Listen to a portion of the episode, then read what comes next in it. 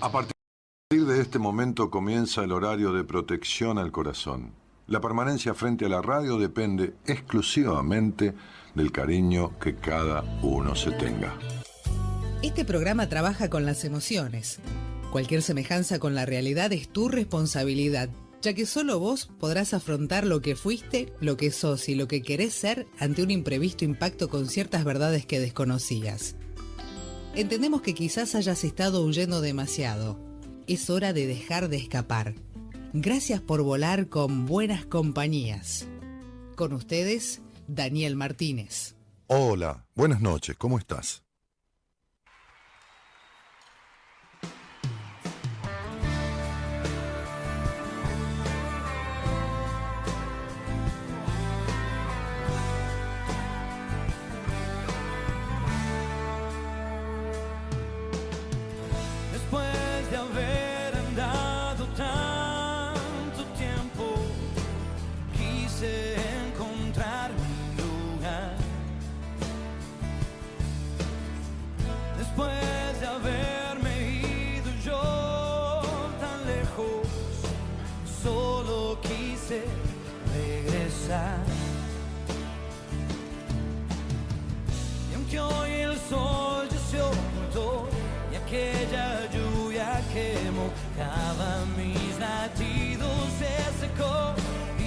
Llevado todo.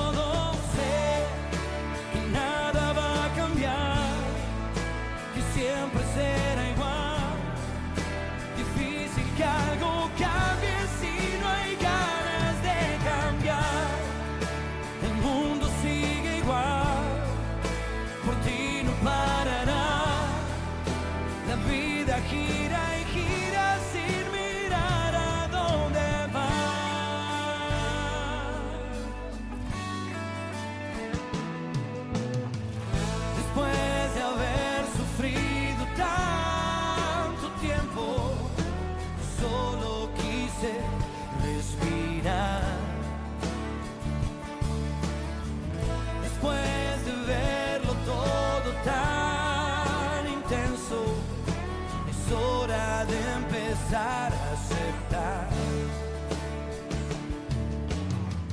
Aunque hoy el sol ya se ocultó y aquella lluvia que mojaba mis latidos se secó y se ha llevado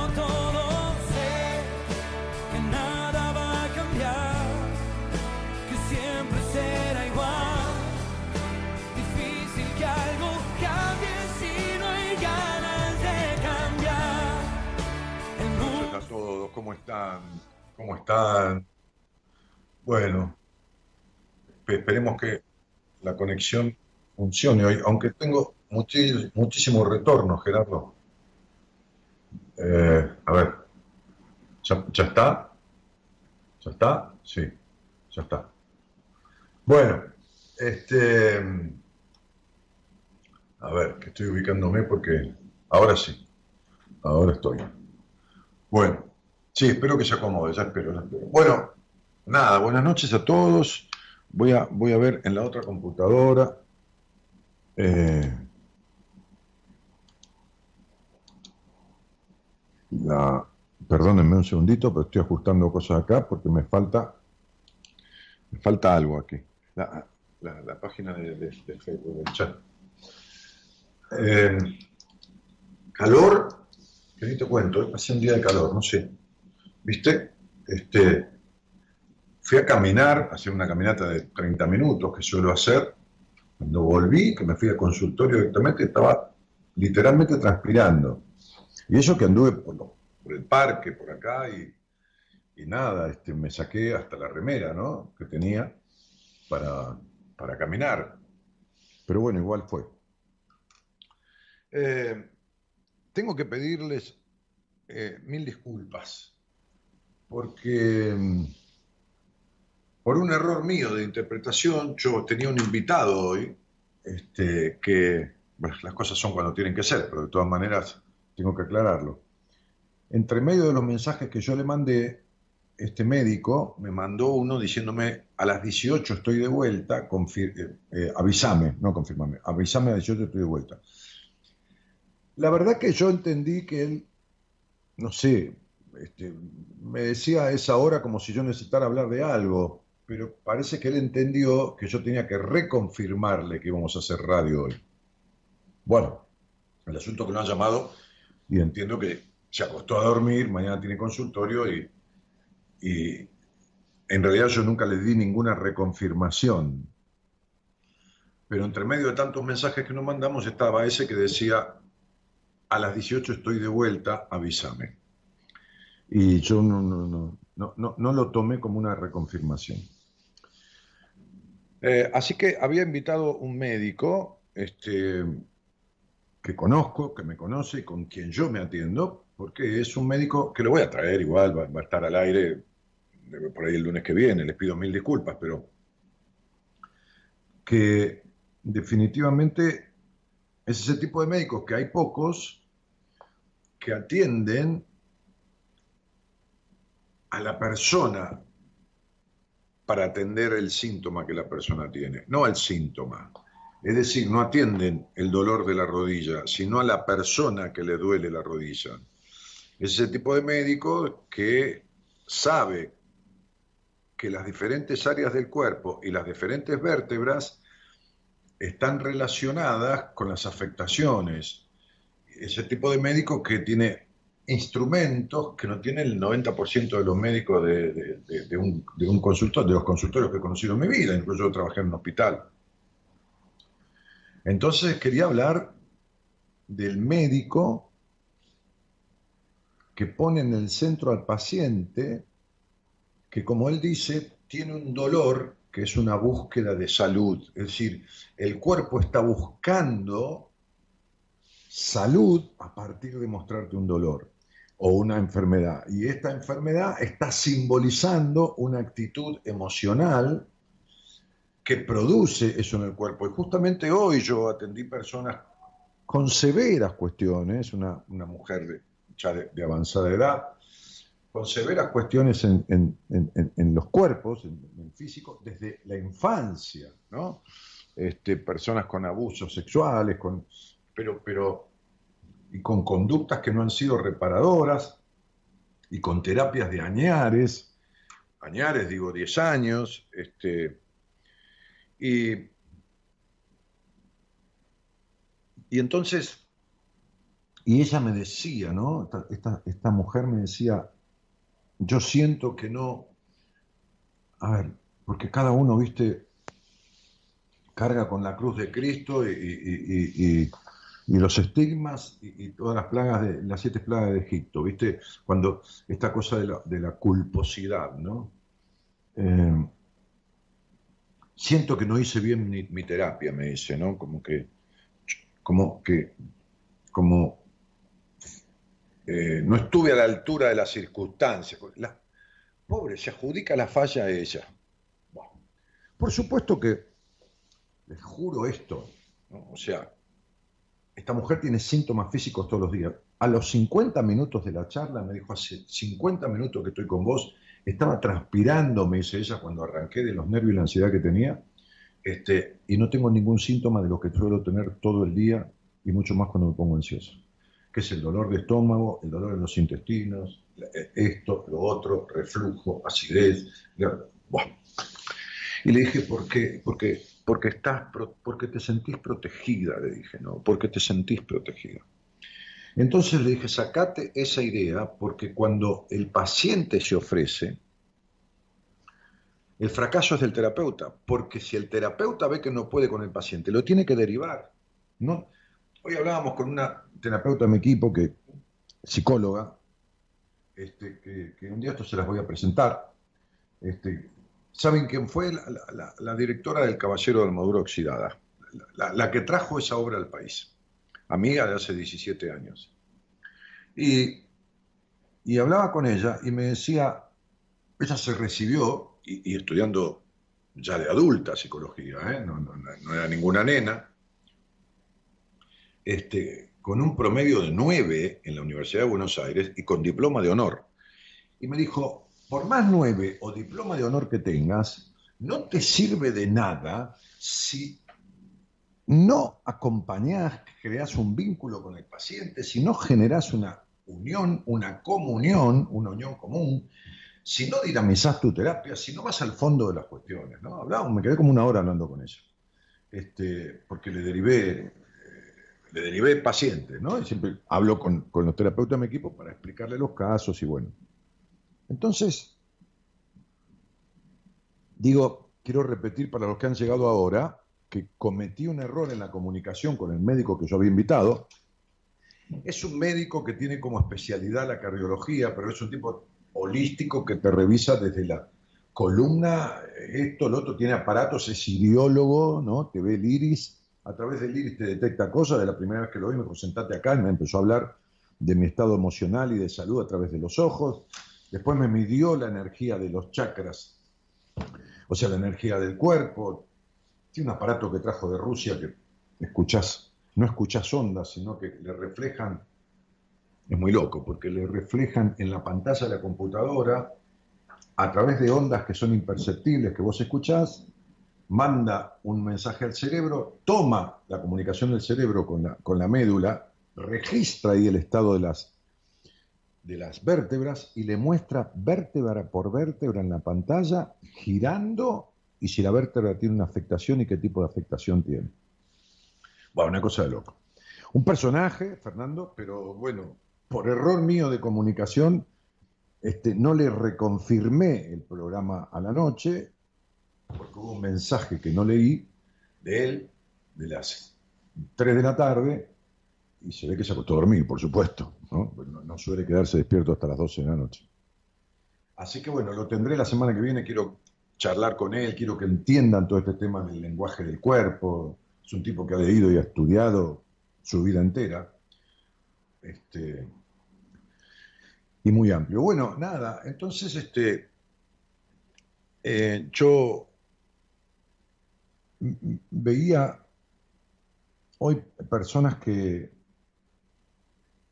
con, con algún tiempo de, de, terapias que han sido infructuosas. El otro día, este, alguien por Instagram hizo esta pregunta, eh, que la, publicamos, y, y, Gabriela, mi mujer, con quien consustancio más allá del matrimonio, eh, del hecho de la forma de atender un paciente y la forma de entender la psicología, ¿eh? ella tiene sus pacientes, yo los míos, este, eh, escribió, le contestó, porque e, este, esta oyente, una mujer, creo que es médica ella, o sea, es médica, hace medicina, es una persona, pero hace medicina. ¿Podés hablar en el programa acerca de cómo nos damos cuenta que es, que es una buena terapia o un buen psicólogo el que elegimos o que es el adecuado para uno? Entonces, el escrito eh, que eh, Gabriela conversó conmigo y armó ella, porque tenemos la misma conceptualidad de estas cosas. Eh, dice, para mí algunas de las formas de darte cuenta de que tu terapia te funciona pueden ser que te sentís aceptado, escuchado, contenido y en un clima de confianza. Que no te sientas juzgado que paulatinamente vayas notando que tu malestar disminuye y que lo generás casi naturalmente sin esfuerzo. Que puedas hablar del tema que quieras con tu terapeuta. Que ninguno de los temas que plantees sea ignorado. Fundamental esto. Porque hoy le dije a una mujer que atendí cuántas veces en sus 10 años de terapia había hablado de su abuso y me dijo tres o cuatro, pero no fui escuchada. Eh, entonces, poder hablar de cualquier tema, pero no ser ignorado, porque si hablas como si hablaras a la pared, entonces no, no, no, no, no tiene sentido. ¿De acuerdo? Ok. Ahora bien, eh, eh, espera porque quiero dar vuelta a la página, ¿no? Porque estoy leyendo textualmente la, publicación de, del, Instagram. la, respuesta que, que dimos en este que puedas volver a hablar de algo que te afecta, aunque ya lo hayan hablado. ¿No? Hoy me llamó una paciente que, bueno, por diferentes cuestiones, que habían hecho un emprendimiento, estaban bastante mejor y dejó ahí me dijo, Dani, estoy con un ataque de angustia, ansiedad, esto, hace tres días, ¿qué hago? ¿Qué acá? ¿Qué allá? Bueno, recurrió a mí, ¿a quién va a recurrir? Que pueda volver a hablar, ¿no? Este, aunque ya, ya hayas hablado, y que el terapeuta no muestre intolerancia ni impaciencia, decir, no, pero eso ya lo hablamos. Que te sientas libre de expresar si tenés un desacuerdo. ¿Y por qué es el desacuerdo que tenés con tu terapeuta? Y que no sientas bajo ningún concepto que el terapeuta está apurado, mirando el reloj, o haciendo algo que le impida prestarte atención. ¿Viste? El tipo contesta el celular o se duerme, ¿no? que te hablen claro, por favor, cuando estás en terapia, pedile, no, explícamelo como si yo tuviera 10 años, no, no te entendí, repetímelo. ¿no? Yo tengo la costumbre de decir, ¿me entendiste? Cuando en realidad debería decir, ¿me expliqué? Pero no importa, le doy la oportunidad a otro de decirme, no, digo, por favor, si no entendés, decime que yo te explico de otra manera. Porque no se puede resolver nada si no se entiende. Entonces, pregunta, que te hablen claro, que la terapia te sirva para simplificarte de adentro hacia afuera, ¿no? Que si bien se pueden tocar puntos sensibles y eso mueve cosas, hoy mandé a una paciente a hacer un ejercicio que me dijo, estoy hecha pelota de, de lo que lloré, pero le digo, pero necesitábamos pasar por esto, necesitabas hacer esta catarsis, por supuesto, desde ya, pero le digo, pero tenés que hacer ese duelo, si no toda esta mierda, le dije, estaba dentro tuyo. Si bien podés tocar puntos en terapia sensibles y eso mueve cosas, no termines la sesión peor que como estabas cuando la empezaste. Cuidado, porque esto de decir, eh, eh, eh, esto de decir, esto lo agrego yo, ¿no? Esto lo escribió mi mujer, todo lo que estoy leyendo, una respuesta de Instagram, que es cómo darse cuenta si uno está funcionando bien en terapia o no, con el psicólogo o con la psicóloga. Claro, porque hay personas que creen que porque salen hechos mierda de una sesión de terapia, dicen, ah, qué buena sesión, qué bien que me está haciendo porque estoy hecho mierda. No, no se trata de estar hecho mierda. Uno puede llorar, uno puede emocionarse, pero no salir hecho mierda. Si uno sale hecho mierda de un gimnasio y le duele hasta los pelos, no fue una buena clase de gimnasio. No, hay una exigencia sobre el cuerpo que el cuerpo está diciendo, no, me duele. Una cosa que quede un poco resentido algún lugar del cuerpo, otra cosa que quede dolor. Entonces, eh, aclaraciones con respecto al vínculo con el terapeuta y, entender cuando un proceso en terapia está bien. Tu terapeuta también puede no estar de acuerdo con vos en algo y expresarlo, cuidando que eso, bueno, la manera en que te lo dice y cuál es el desacuerdo. Ahora, si sucediera esto, que tuvieron desacuerdo, debería haber la libertad para que vos le expreses tu sentir, como, como decíamos antes, ¿no? El terapeuta también tiene que poder plantearte temas y vos ser libre de querer o no hablar de ellos. Si quisieras no hablar nunca de un tema, no tienen eh, desde, por qué obligarte, pero sí reconsiderar la posibilidad de seguir atendiéndote, ya que hay cuestiones que son necesarias de hablar y si esto sucede también tiene que poder decírtelo y explicarte los motivos. Entonces, digo, en realidad lo que cura es el vínculo. No hay otra cosa que sane a una persona este, como, como, como el vínculo. No, no, no, no, no, no, no hay. Es, el vínculo lo que, resuelve estas cuestiones. ¿no? Entonces digo, eh, hoy yo estaba hablando con una paciente del exterior, de Europa, y que está en un estado de, crisis, de crisis de, transformación, de, un momento de, crítico, y en un momento de un punto de inflexión en la terapia, ¿no? Cuando yo le cargo de información todo el tiempo, este, y, y, va encontrando cuestiones que le mueven muchísimo este, su, estructura, pero es la única manera de salir, ¿cómo te puedo decir? De salir de, de, la melancolía, de, la profunda tristeza, de los vínculos horribles, distorsivos. Es la única manera. Y, en un momento, este, yo le dije, mirá, hoy dentro de los mails que recibí de, pacientes, hay uno que te lo quiero leer, que lo quiero compartir con vos, para que entiendas que yo traté a esta chica que tiene más o menos tu edad, prácticamente, prácticamente de cosas similares a las que te, de las que te estoy tratando a vos, y que entiendas que tenés un futuro promisorio a corto plazo. Y le leí este, este mail que yo había leído hacía, a ver, esperen porque hasta que lo encuentre ahora, este, a ver, perdón, ¿eh? discúlpenme, un segundito, porque a ver.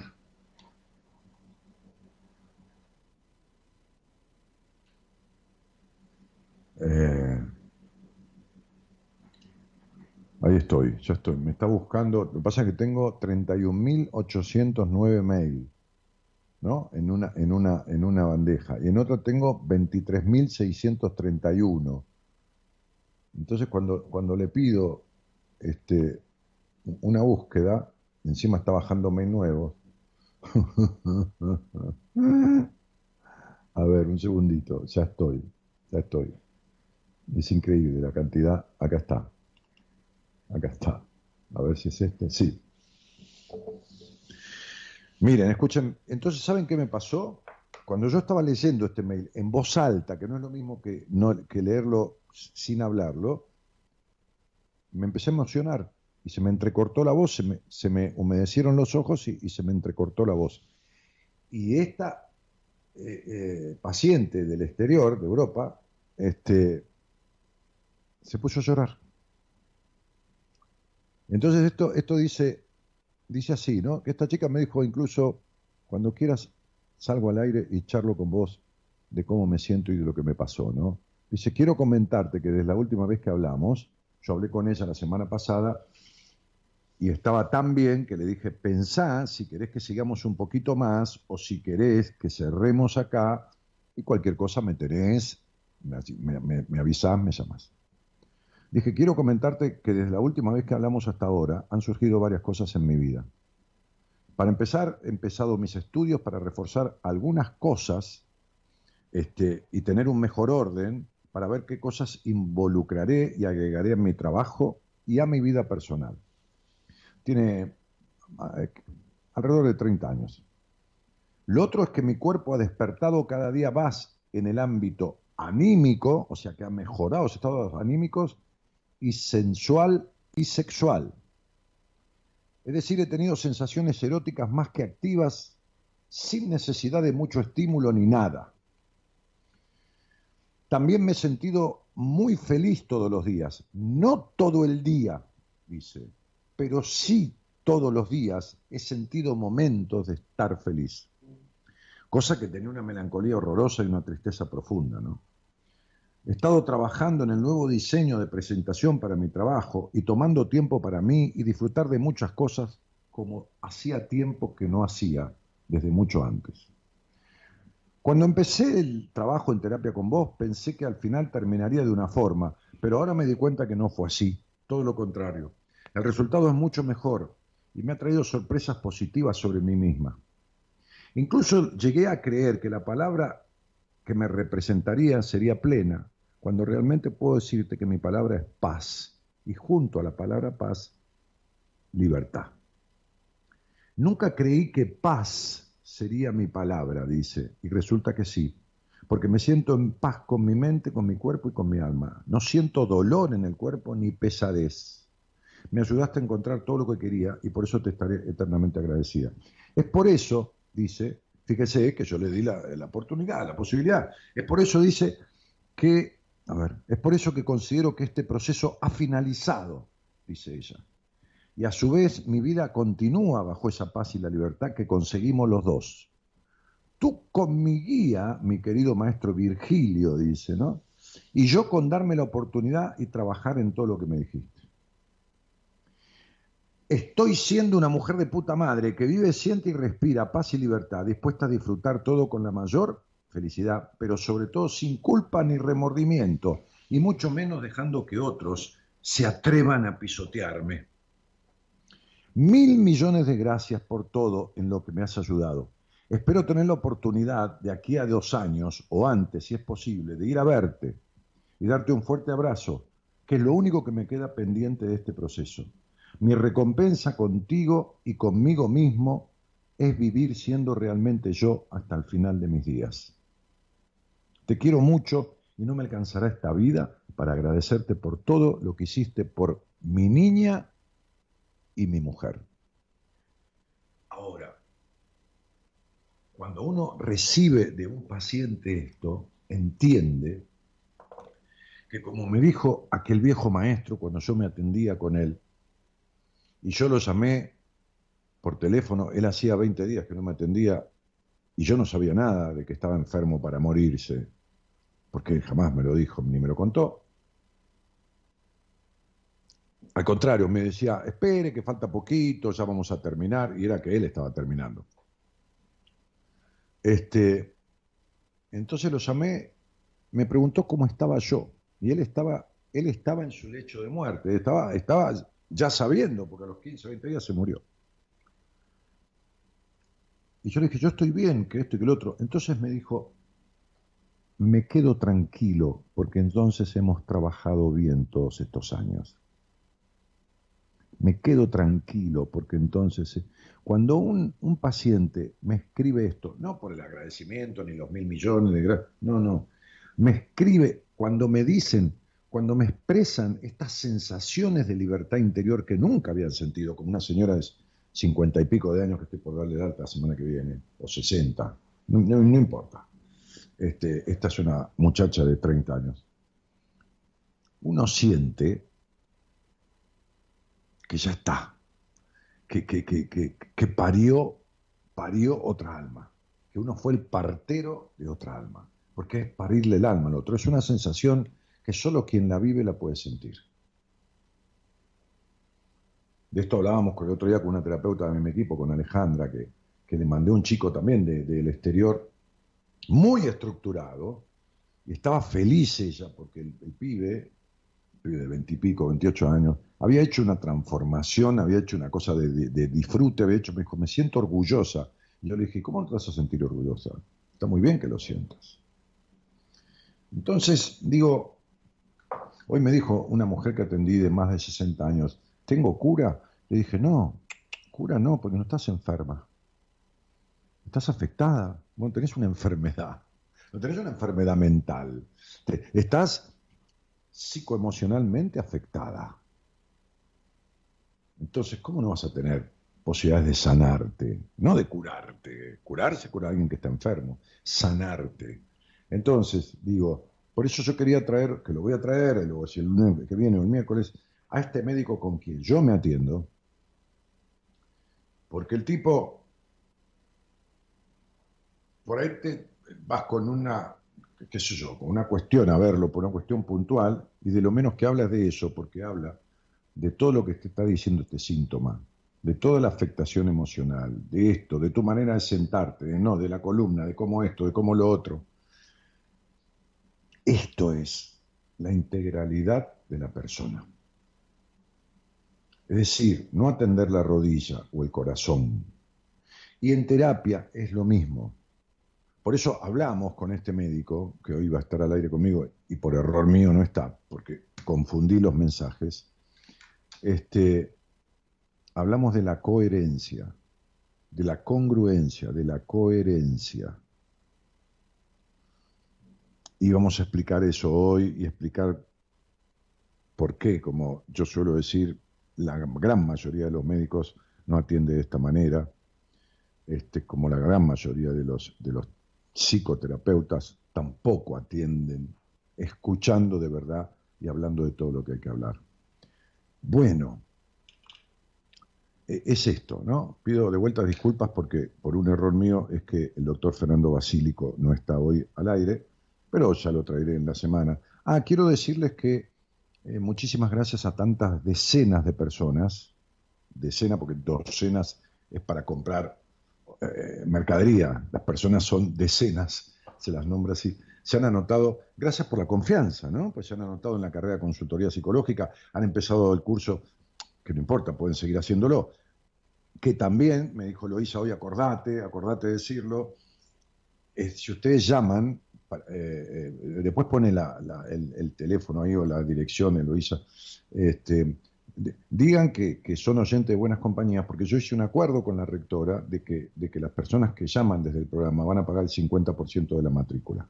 Van a pagar el 50% de la matrícula, que ya de por sí es baja comparado a otros institutos que tienen la carrera, pero van a pagar el 50% de la matrícula. ¿Está? Yo había hecho ese acuerdo con ella y yo me olvidé de mencionarlo. Entonces sépanlo, porque no será mucho, pero es la mitad. ¿eh? este, de, descuento. simplemente díganle a, quien nos atiende, que generalmente es Micaela, la secretaria académica, o qué sé yo, con quien liguen de ahí del instituto. Este, recuerden la carrera de counselor, que es la carrera que yo hice, la primera con la cual yo empecé a atender pacientes, que tiene título oficial del Ministerio de Educación, que autoriza por ley a atender personas sanas con conflictos, como las que atiendo yo, no atiendo personas enfermas, es decir, no atiendo personas esquizofrénicas, no atiendo personas... No están en mi ámbito, no es lo que a mí me gusta dedicarme, para eso hay gente en mi equipo, por supuesto, este, personas sanas con afectaciones emocionales, vinculares, este, lo que quieran, ¿no? Íntimas, qué sé yo, de lo que sea.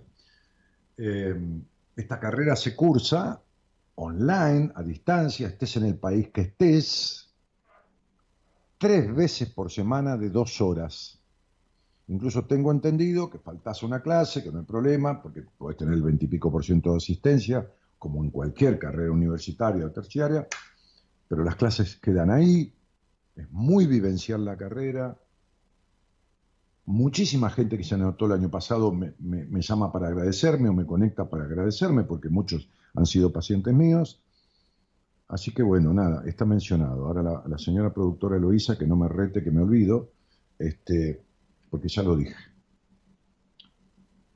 Pone el teléfono de la, de la, de la secretaria académica que se llama Micaela, pone el mail de la, de la institución, Eloísa ahí, postealo, así si alguien quiere pedir información o anotarse, lo hace. Repito, agradecido por la confianza a, a decenas de personas que se han anotado para cursar la carrera. Bueno, eh, ninguna otra cosa por el momento. Me vuelvo a disculpar por el error que cometí, que no tengo al médico que me comprometí a tener al aire, pero lo vamos a tener el lunes o el miércoles. Y si alguien quiere charlar conmigo de alguna cosa, este, incluso de estas que reflejan el dolor en el cuerpo y tienen que ver con un llamado de atención de un aspecto emocional que está produciendo esa afectación en el cuerpo, entonces escribe un mensaje al WhatsApp, que es el 11 31 03 6171, ahí está abajo en la pantalla, o si son del exterior, 54911, bueno, ponen el 549 que es el código de Argentina, ah, tal cual está completo ahí abajo. Chicos, chicas de buenas compañías, queridos, gracias por estar y muy buenas noches a todos.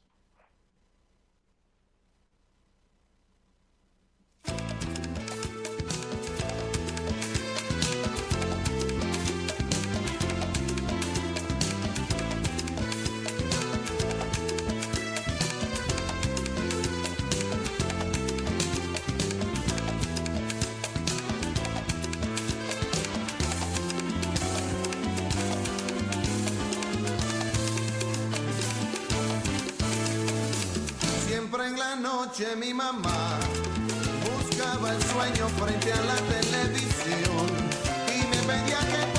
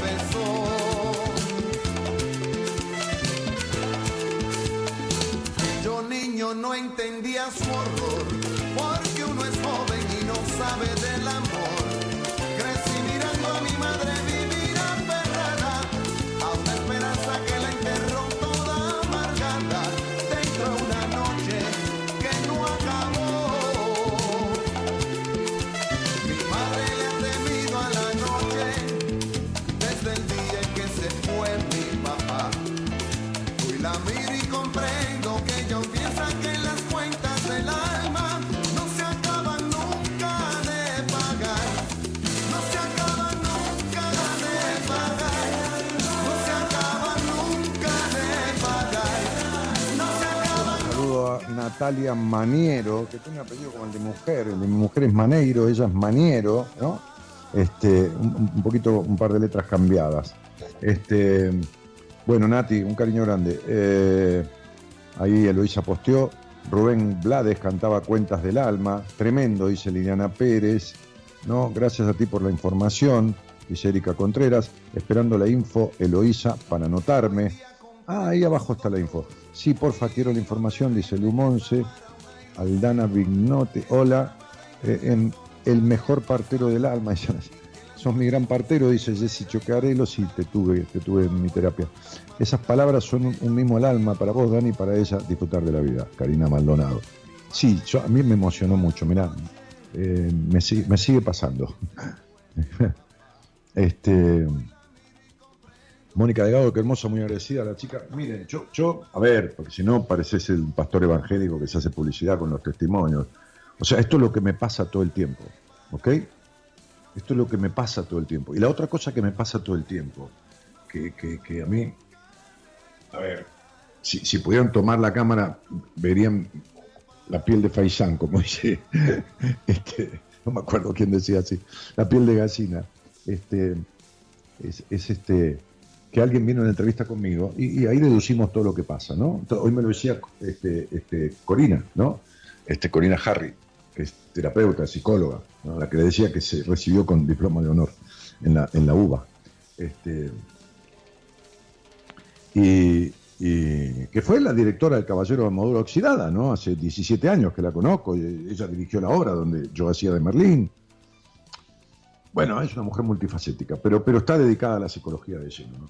Este, y es parte de mi equipo, como otros terapeutas que ustedes no conocen, como Alejandra Soria, que todavía no salió nunca al aire, como eh, Sol Calabrese, que salió el otro día, como la psicopedagoga Antonella, que yo los estoy dando un poco de pantalla, los empujo para que, para que se muevan, que se muevan a, a darse a conocer. Este, y hoy, hoy, hoy hablamos con, con Corina de esto, ¿no? Y me decía, che, es increíble la, la- la apertura y la transferencia con que viene la gente que me deriva. Están como, como adobados, ¿viste? Vienen como, ya está, como para entrar al horno, ¿viste? Pero al horno en buen sentido, ¿no? A darse una cocción de, de- de- para salir transformado. Eh, ¿Y saben qué me pasa? Esto es lo que, lo que me, me- me- me conmueve, ¿no? También, o sea, me, muevo con eso. Que yo atiendo a alguien y le digo, no, mira, este, este, a ver, hoy, hoy me llamó una mujer que había tenido un problema de salud gravísimo. Yo la había visto hace casi un año. Yo le dije, mira, necesitas terapia, eh, deberías... Y ella me escribió al tiempo, me dijo, "Te- la verdad que me sirvió mucho la entrevista, creo que resolví las cosas. Y yo, la verdad, digo, soy honesto, ¿eh? digo, yo no le dije nada, le dije, bueno, me alegro mucho, y dije, lamento haber acertado, ¿no? Pero dije, acá te espero, acá te espero. Y así fue, desgraciadamente, ¿eh? Bueno. Este, entonces le dije, no, no, mira, yo no te voy a atender. Porque en este estado y con lo que te pasó, vos no resolviste nada de tal y tal y tal cosa. Entonces le dije, vos necesitas una teta de donde agarrarte, pero una teta con ovario, a ver si me entendés.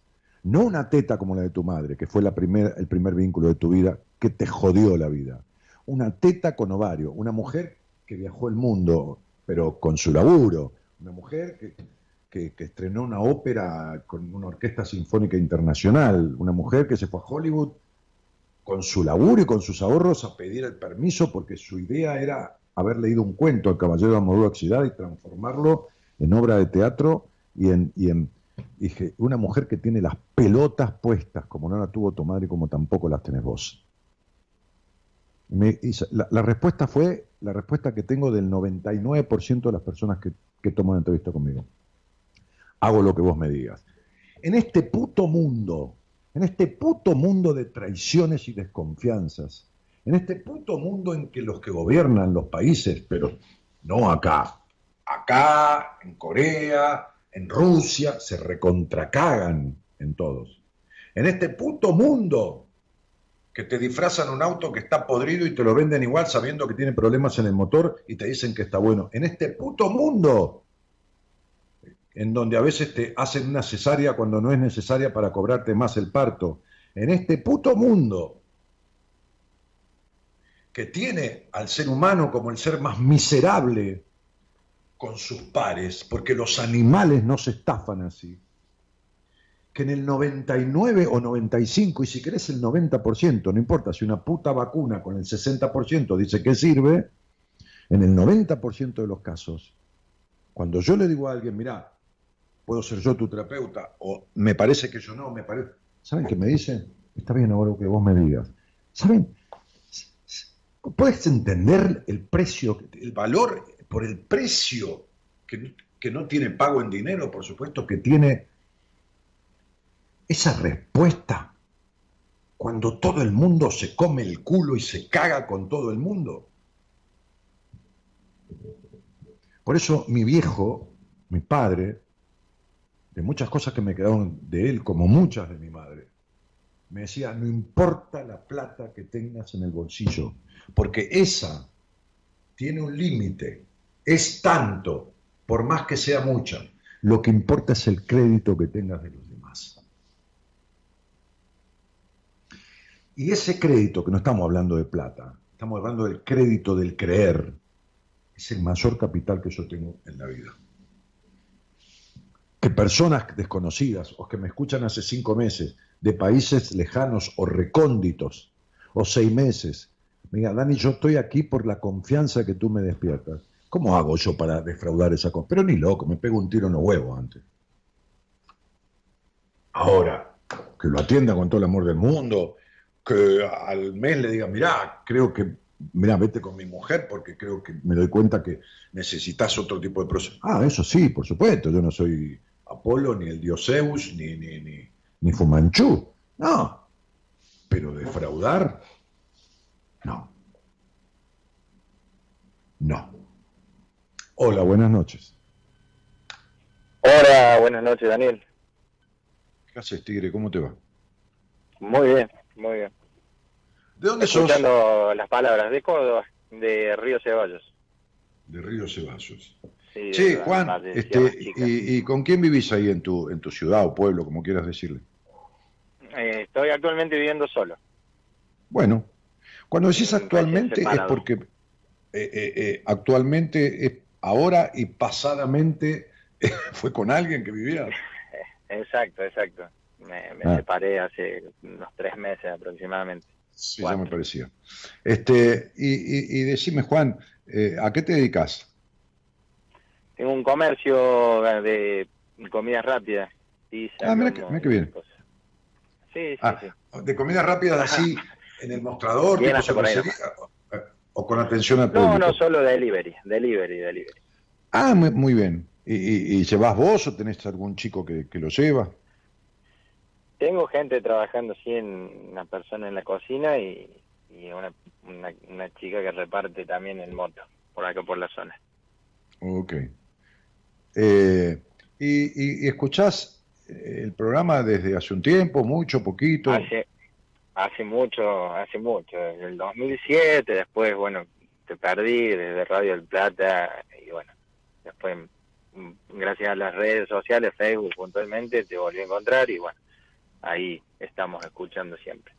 Es la primera Sí. vez que hablo en vivo con vos, Bueno, siento sí. como, como si fuera una Bueno. cosa así. bueno, siempre hay una primera vez para todo, ¿cómo sé, Juan? Este, Exacto. hay cosas peores que hablar conmigo, acá tranquilo. No muchas, no, no muchas peores. Esta es una de las peores. Pero bueno, ¿qué vas a Ahí- hacer? Eh, Pero hay que, pro- hay que probar de todo en la vida, ¿viste? Y mira, si, te- si estamos hablando es porque, bueno, uno no la está pasando bien, yo. Bueno, Hace, Bueno, hace yo- años que no lo vengo pasando bien. sí, sí, sí. Sí, hace mucho tiempo. Este, Sí, no importa. No, no- no importa. Mira, vos haces comidas rápidas, pero te pasa algo, me suena esto, ¿no? Me, me, me resuena.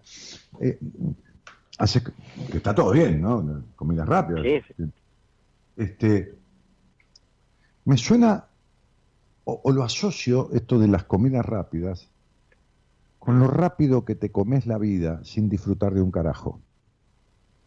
¿Entendés? O sea, con lo rápido Sí, sí. que de la idea de ser feliz pasás al vacío y a la incompletud y, al- y- a este gris de puta madre interno que, que- es como pasar de, de- de- de- qué sé yo, de, Córdoba a Ushuaia en cinco segundos, ¿no?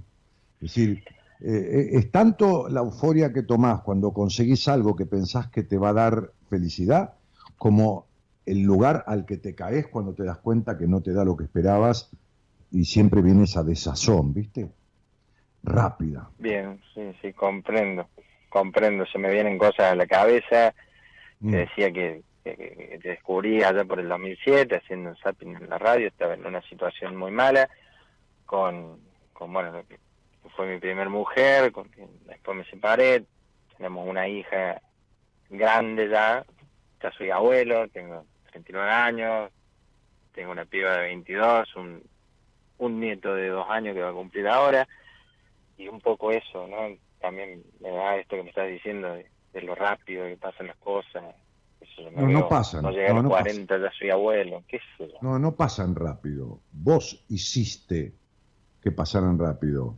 La búsqueda eterna de, de- de- de la necesidad, la ansiedad por lograr tapar los agujeros existenciales, que dice la Versuit en la canción, no hay pan que llene el agujero de la angustia existencial. Y vos tenés angustia existencial. Entonces, cuando me case, cuando tengo un hijo, cuando sea abuelo, cuando me compre la casa, cuando compre el auto, cuando ponga el negocio, cuando lo cierre, cuando ponga el otro, y después cuando me separe, cuando me vuelva a juntar con otra, cuando siempre lo tuyo es cuando, cuando, cuando, cuando, ¿entendés? Y cuando llega tampoco es. Porque cuando los dioses del mundo, para no hablar de Dios ni de religión, cuando los dioses, del- de, de- los dioses de la vida se unieron para crear al hombre, empezaron a ponerle actitudes, esto, lo otro, y, y- y crearon el reino humano, pero antes habían creado el reino animal, el reino vegetal, y entonces llegaron al hombre y le empezaron a poner cosas y cosas y cosas y cosas. Y, y por ahí el Dios de la sabiduría dijo, le estamos dando todo a este hombre que no le dimos a los otros, ni a los minerales, ni a los vegetales, ni a los animales. Entonces, ¿por qué no hacemos algo para dificultarle esta cuestión? Bueno, entonces la picardía, ¿no? Porque estaban unidos los dioses de, los sentimientos, ¿no? Y de, todas las áreas. La picardía dijo, hagamos una cosa, escondámosle la felicidad. La felicidad. Y entonces el dios del oculto dijo, vamos a esconderla en lo más alto de una montaña. No, dijo la inteligencia.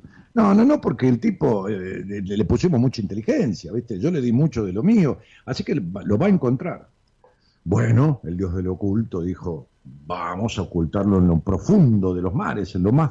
No, no, va a crear un aparato, con, pasado algunos miles de años, viste que la Tierra, el hombre tiene en el mundo unos do- 200.000 años, ¿no? Este, pasado unos miles de años, este, va, va- va a generar un aparato que va a aguantar la presión de los mares y va a ir hasta el fondo del mar también. No, no, no, no, no, no. En- en- Entonces, este, dijo, y entonces dijo la picardía, ¿dónde le escondemos la felicidad? Y la inocencia, la inocencia dijo, donde menos la va a buscar, adentro de él. Y vos te pasaste toda la puta vida buscando una felicidad afuera, en el tener y no en el ser. ¿Y sabes qué pasa? Vos hablás castellano como podés, igual que yo, ¿viste? Porque no somos Sí. eruditos del lenguaje, porque tu mamá, tu mamá hablaba castellano. Tu mamá y tu papá, en ese hogar tan duro, tan gris. No hablemos de papá porque faltó ternura de, de- papá. Y en ese hogar tan duro y tan gris, con este lenguaje que te hablaron, vos aprendiste a hablar castellano, pero también se te pegó el lenguaje del esfuerzo, del sacrificio, del no disfrute, de tu madre infeliz. Se te pegó todo eso. Y de eso no te pudiste salir. Te fuiste, te alejaste, te casaste, te compraste un negocio, te compraste un auto, no importa. Saliste con mujeres, está muy bien. O con hombres, si te gusta, eso es lo mismo. Pero no te pudiste despegar del lenguaje vincular. Que de manera directa, o como le llamo, conflicto indirecto, porque da mucha culpa ser feliz con una madre infeliz, vos te quedaste pegado a todo eso. Además, naciste en un hogar de sacrificio. Sí. Sí, sí, sí. Eh, siento, siento por ahí culpa hasta, hasta de ser feliz, este, si mi hija no lo es, si mi madre no lo es, mi papá falleció cuando yo tenía no, 11 años. No tenés manera. Eso que me decís. Juan, no tenés manera vos de sentir plenitud en la vida. Porque es- es- sale en la televisión un perro atropellado por un micro y vos te cagaste el día. ¿Se entiende lo que quiero decir? No, estoy exagerando. Pero, Sí, sí, sí. ¿entendés? Bueno, si, si, vos, si tu madre vi- vivió toda la vida en la infelicidad, o, o- o- o en, la, en la melancolía, o en el dramatismo, eh, ya tenés un impedimento de por vida para no tener culpa por ser feliz. Además, cuando tu madre se muera, si es que no se murió, pobre vieja, ¿no? Es lo mismo. Vive, vive. Sí, sí, pero es lo mismo si se muere, porque la vas a tener internalizada, ¿entendés lo que te digo? ¿No viste, la. ¿no viste la- la- la- la- las mujeres que van a la iglesia, por ejemplo, o los hombres, ¿no? Que van a la iglesia, a la iglesia de estos hijos de puta que te castran, ¿no? A una Sí. iglesia donde te hablan de un Dios. Eh, no, se encierran en el baño y se quieren masturbar y lo hacen porque es una pulsión instintiva del ser humano y, y después se sienten culpables hasta las pelotas. ¿Me entendés? ¿No ves que nadie los mira? Igual se sienten culpables. Pero ¿por qué? Porque ¿quién lo está mirando? Lo mira Dios. Bueno, imagínate que tu mamá esté muerta y se cagó toda su vida en la angustia y en el sufrimiento y vos estés danzando y tomando champagne y comiendo caviar feliz. Un carajo. Un carajo. Porque vas a sentir entonces que el alma de tu madre se retuerce en, en donde esté este, este, y que vos le estás faltando el respeto siendo feliz cuando la pobre vieja que se sacrificó por vos, este es tu concepto, este, este, vive en la infelicidad aún en la eternidad. ¿Entendiste? Sí, entiendo. Eh, se me vienen a la cabeza muchas cosas. Sí, sí, te llena, como dice un amigo mío, se te llena el culo de preguntas. Sí, sí. Yo, eh, con esto de, de- cuando te dije que te escuchaba desde allá del 2007, qué sé yo, pasé de vivir en, en la calle con mi hija en una plaza a después de conseguir un buen trabajo y sé yo, hoy estar parado con todo el quilombo que tenemos todos, con deuda y todas esas cosas que me aprietan. Ah, ¿qué tiene que ver? Yo también. ¿qué tiene? ganas de vender, de tirar toda la mierda y decir, bueno, pero tampoco estoy tan mal. Pasé de, de años atrás vivir en una, tirado en una plaza porque tenía las puertas cerradas de todos lados, hasta de mi familia, porque tuve mucho problema con el tema de droga, después salí y bueno, y era como la oveja negra, ¿no? Hoy, qué sé yo, compré mi casa propia, tengo mi auto, comercio, con todo el quilombo que no logro ordenar yo tampoco, ¿no? Tengo quilombos financieros. y digo, la puta madre, no sé nunca. Sí, la puta Nunca- madre. Sí, la puta madre. Nunca Justamente. encuentro ¿viste? El, el camino para estar tranquilo, como debería, que eso es lo que me ¿Y da por la qué? Pero ¿y quién dijo que deberías estar tranquilo? Hay que tener herramientas para estar tranquilo y vos no la tenés. ¿Qué te pasa? ¿De qué me estás hablando? A, a ver, ¿no, no entendés que vos eh, estás afuera de la pista, fuera del camino? ¿No entendés que el árbol se tuerce cuando lo, lo sembrás? ¿Por qué carajo te crees que tenés que poder con todo? ¿Por qué carajo te crees que vas a estar bien en, la- en la adultez, con auto y con casa, si tuviste una infancia de mierda? En un hogar intolerante. ¿Por qué carajo? A ver, decime por qué. No, ni- Si no, si no fuiste nunca un niño feliz, ¿de qué carajo me estás hablando? Y lo único que hace a- feliz a un adulto es un niño feliz. Y, pero cuando vos fuiste adulto, te cagaste en el niño, en Juancito, porque no arreglaste ninguna de las cuestiones que le quedaron pendientes de su infancia. ¿Entendés? Bueno, sí.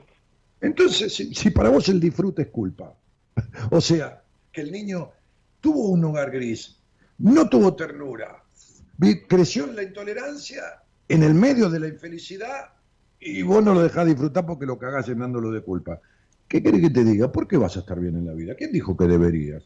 ¿Por qué? Tenés que hacer mérito. ¿O vos te crees que vos compraste el auto porque te cayó plata del cielo? Te tuviste que romper el culo. Bueno, te vas a tener que romper el alma y la cabeza para lograr paz y bienestar emocional que no compra.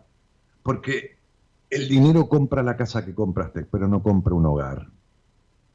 Y el, y el dinero compra el auto que compraste, pero no te lleva a ningún lado, a ningún lado que te arregle la falta de viaje interior. Entonces, hermano querido, te lo dice alguien que se tuvo que poner el culo y romperse la cabeza y poner los huevos para ir a sentarse en terapia mucho tiempo, ¿entendés? Y si vos tenías to- tenés todo, yo tenía 37 veces más que vos. Y se me rompió la cabeza igual. Y fui a parar a la mierda. Y quedé debiendo un millón de dólares. ¿Entendés? Que después me pelé el culo Sí. tres años y pico para pagarlo y me quedé hasta con un auto 20 años porque pagué y vendí todo lo que tenía y, y- y- y- y seguí laburando y me quedé con un auto de 20 años de antigüedad porque no tenía derecho a tener un auto cero kilómetros si no pagaba mis deudas, por supuesto.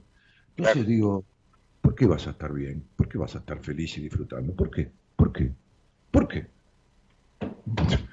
Si vos la, te enseñaron, te enseñaron a hablar castellano y te enseñaron que la vida es infeliz. ¿Por qué? Si vos no lo desaprendiste eso.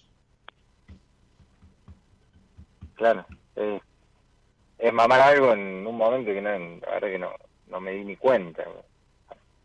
En, en el medio de la- Eh, querido, ¿cómo te vas a dar cuenta que tomás la teta de una mujer infeliz y ya estás contagiado? ¿Me lo puedes explicar? ¿Entendés que, que te, crees que sos Gar- Gardel con todos los guitarristas juntos? ¿Entendés que vos tomás la teta de una madre infeliz? Estás en el vientre de una madre infeliz y eso se llama mandato sentido y, y- y se llama implicación intrauterina y ya el pibe traga la angustia que la madre tiene. ¿No lo entendés? Ah, entonces ¿por qué tenés que Claro. ¿qué querés? ¿Darte cuenta siendo un feto? Claro.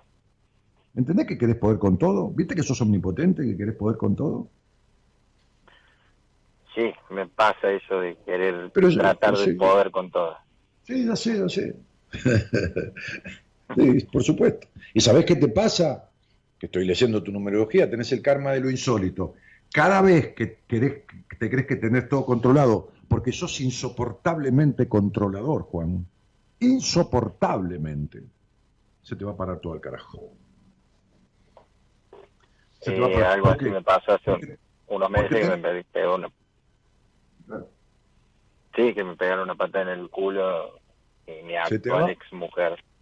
Te pasa lo insólito, boludo, te pasa lo insólito. ¿Entendés? No importa. Vos te crees que tenés todo control y te pasa lo insólito. Pero esa justamente es, es, es el, eh, digamos, la consecuencia de la intolerancia.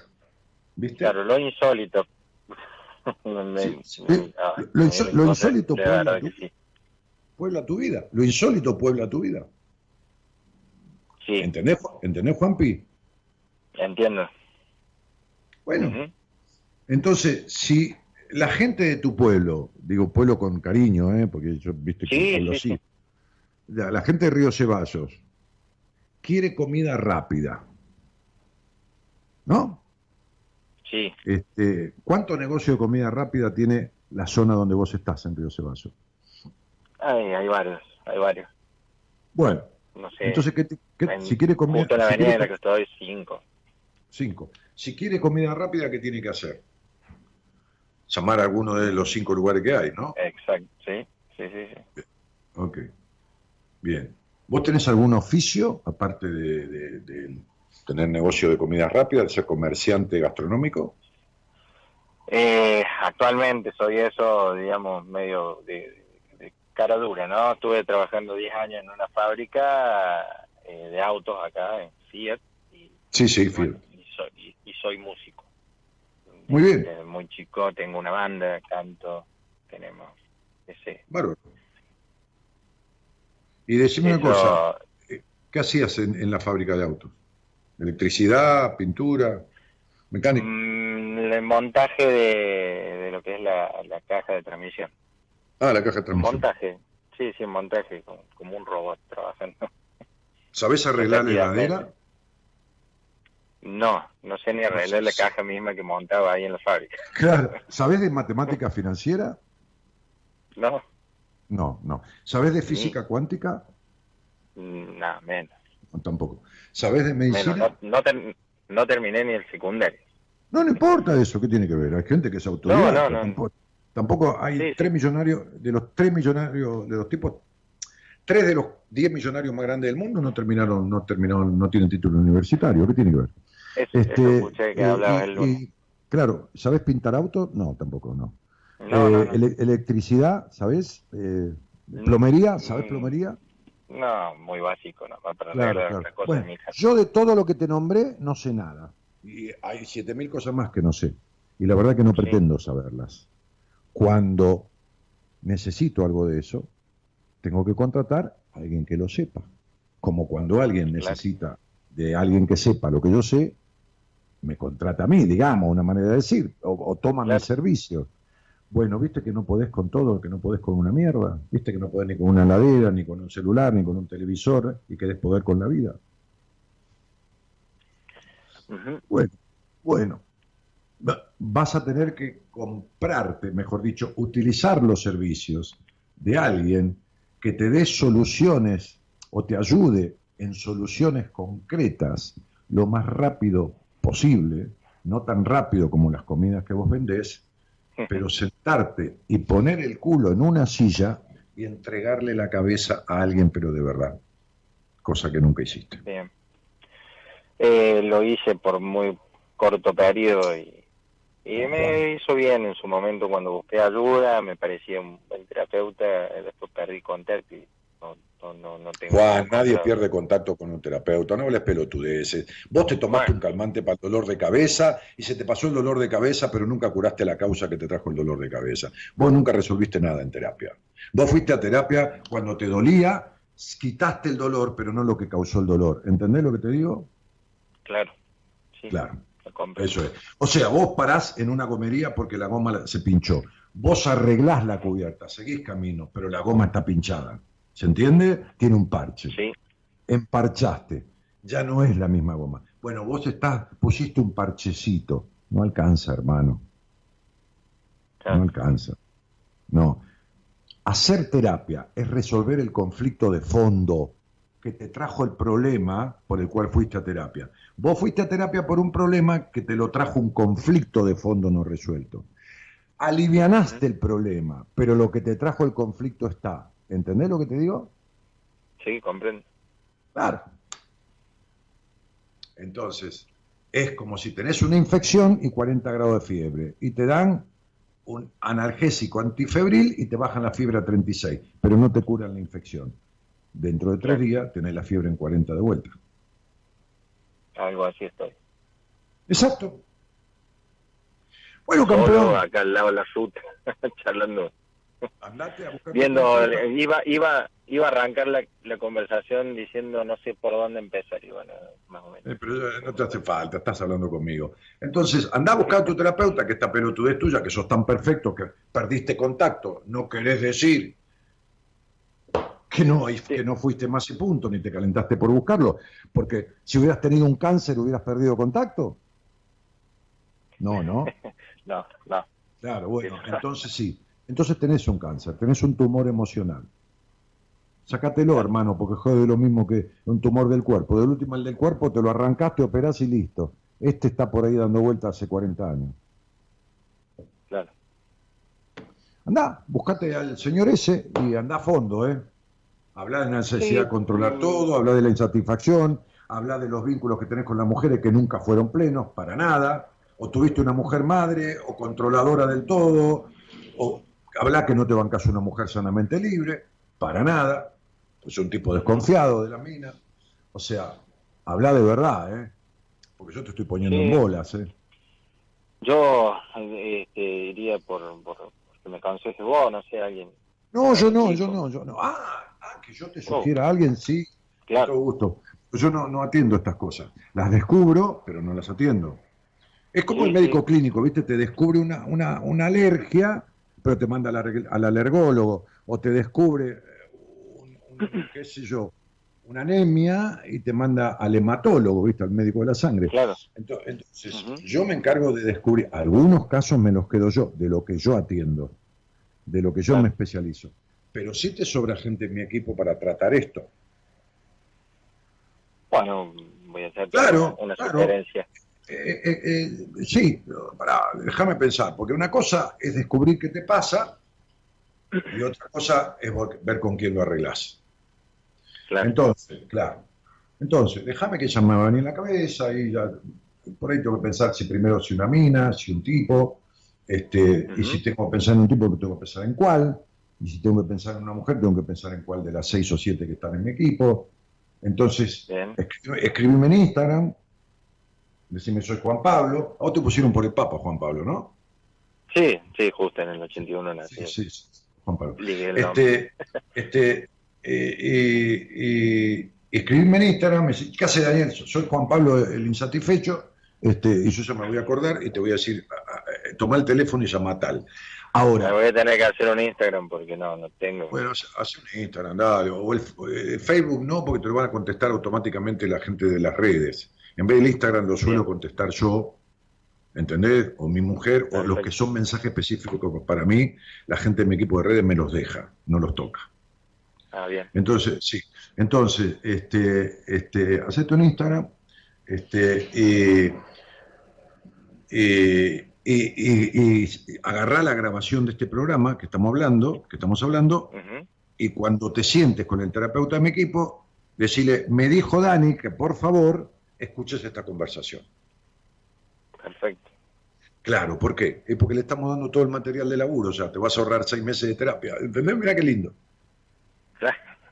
Claro, porque el, el terapeuta de mi equipo, que está muy bien, porque trabaja a su manera y toma, va a estar todo un tiempo hablando con vos, seis meses o dos meses, un mes o cuatro, para descubrir todo esto. ¿Se entiende lo que estoy diciendo? Claro, claro, claro. En vez de eso lo entregamos listo, cocinado en, en una parte. Ahora él tiene el laburo de, de- de- de- de- de desarmar y transformar, ¿se entiende, no? Sí, sí, le, sí. le Es estamos dando la base del quilombo. Bueno, es una ayuda. Yo le mando un abrazo y le deseo éxito en su logro, que el mérito lo va a tener él, no yo. Él y vos. Así que hacemos así, Juan, dale, pienso yo que después me viene la... ¿Eh? Dale. Listo. ¿Cómo? No, pienso, pienso, luego existo, dice la frase, pero pienso y, y después te recomiendo, déjame que me venga, que, que tengo, tengo, Ah, tengo- bien. se me ocurren un par de personas, pero, pero quiero, quiero saber quién. Bien, bien, bien. Yo te escribo entonces, me, de paso me hago el Instagram. eh, Sí, no hacete un Instagram y seguime a mí, dale, listo, dale. Te mando un abrazo. igualmente, Daniel. Muchas Chau, gracias. Juanpi. Chau, querido. Chau, chau, chau. Chao, chao.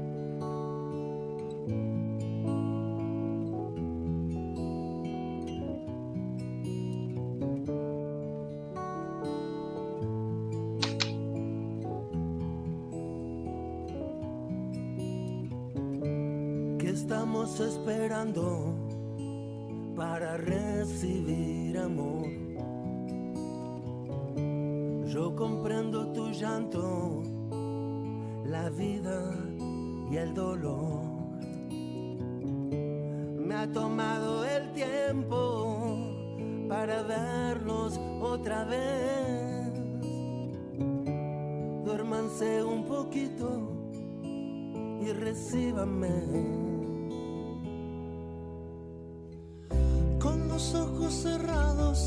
Me ves mejor. Como amo sus caras, aunque a veces me den temor.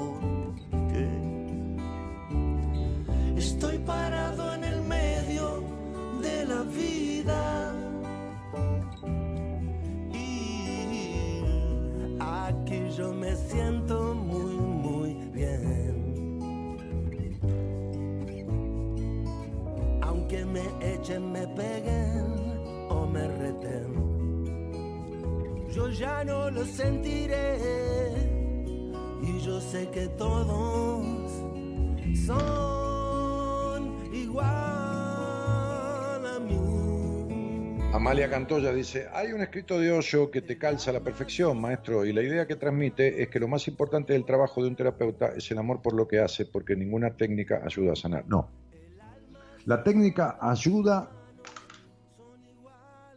en, la psicoterapia, la técnica ayuda para estructurar determinadas cuestiones que pueden servirle al individuo porque el otro es el que se sana y uno le da herramientas. La técnica sirve para darle algunas herramientas. Ahora, si no hay amor por lo que uno hace y no hay pasión por la, por la búsqueda, entonces no hay manera. ¿eh?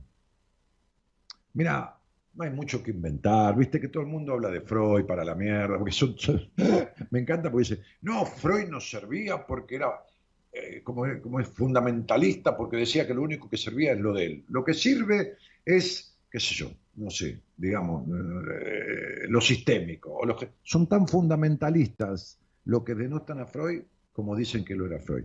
Pero Freud decía, lo que cura es el vínculo. Ni todos los medicamentos del mundo sustituyen a unas palabras con conocimiento amorosamente dichas. Y amorosamente no quiere decir que uno no lo putee. Recién teníamos una conversación entre hombres, entre hombres, ¿no? Entre hombres, y yo estaba con una mesa de café hablando con este muchacho que está en Córdoba, y le hablaba como si estuviéramos en una mesa de café, ¿no?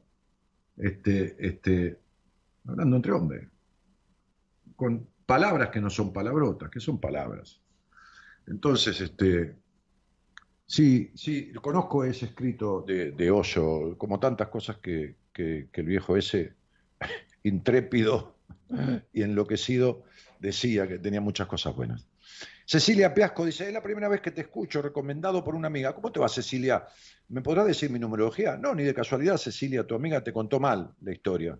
Este, yo no hago, imagínate que tengo setenta y pico mil personas acá, imagínate si todas me dijeran las setenta mil personas en mi numerología, ¿no? Me explota la cabeza y termino dentro de 40 años.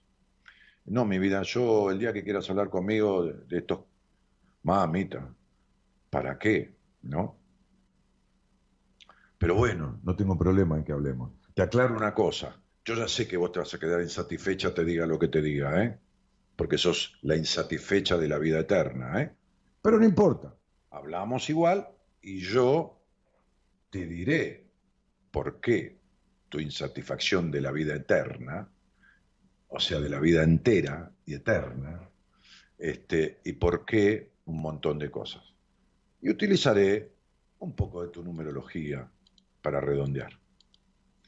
Eh, pero esto no es un oráculo, mamita, que venís y yo soy una especie de máquina tragamoneda que pones una ficha y te tiro una lata Coca-Cola. Te informaron mal. Eh, aplauso de pie, Dani dice Marta, un abrazo. Eh, Dani, me encanta el micrófono que tenés, ya es un estudio de radio, eso. Es mi mujer, es mi mujer, ¿eh? Es mi mujer. Este, eh, ¿Quién está ahí? Buenas noches. Hola, buenas noches, Dani. ¿Cómo estás? ¿Cómo te va, cielo? Acá estoy, escuchándote con atención. Bueno, muchísimas gracias. Y, y decime una cosa, ¿en qué lugar del mundo estás? Eh, estoy en Lugano casi, entre Floresta y Lugano, Ah, muy bien. Estamos cerca. Este, ¿Sí? Y, y sí, Bueno, y yo estoy en la capital, estamos cerca. Estoy, si Bueno. agarro el auto ahora, eh, termino en Lugano en 20 minutos. Eh, che, che, este, eh, Andrea, ¿y, y con quién vivís ahí? eh, bueno, estoy un poco emocionada.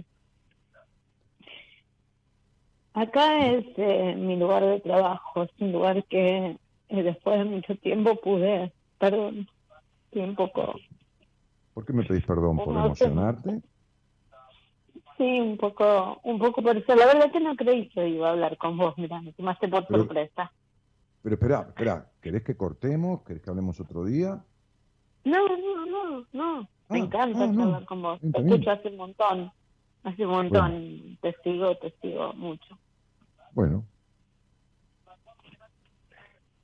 Eh, bueno, este es un lugar que alquilé hace muy poco, hace un- menos de un mes, para llevar adelante un proyecto propio que tenía hace mucho tiempo, con el que trabajé bastante.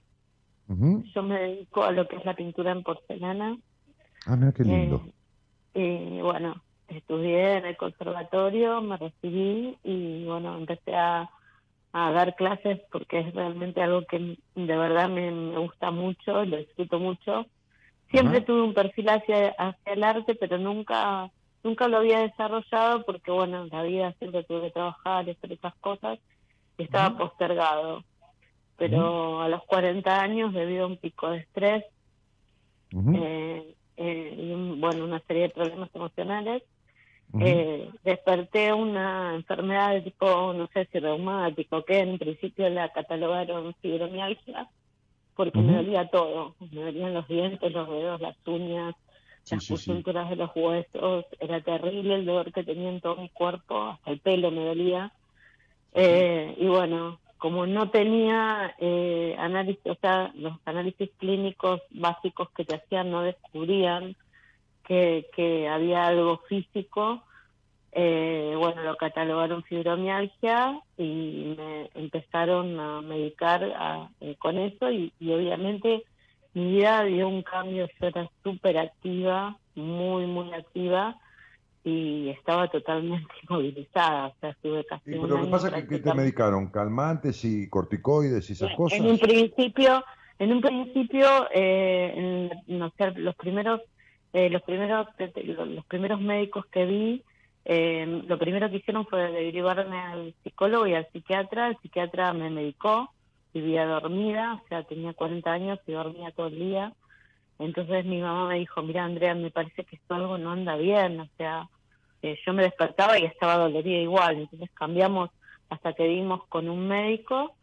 Eh, bueno, él me hizo otros estudios, ahí descubrimos que había, además de, de o sea, todo eso de dolor generalizada, tenía una escoliosis de columna y tenía dos vértebras lumbares que, que bueno, que me producían ese enorme dolor generalizado, esa limitación, ¿no es cierto? Aparte, eh, bueno, algo de tipo reumático, que yo tengo mucho dolor en lo que es las articulaciones, los tejidos blandos. Mm.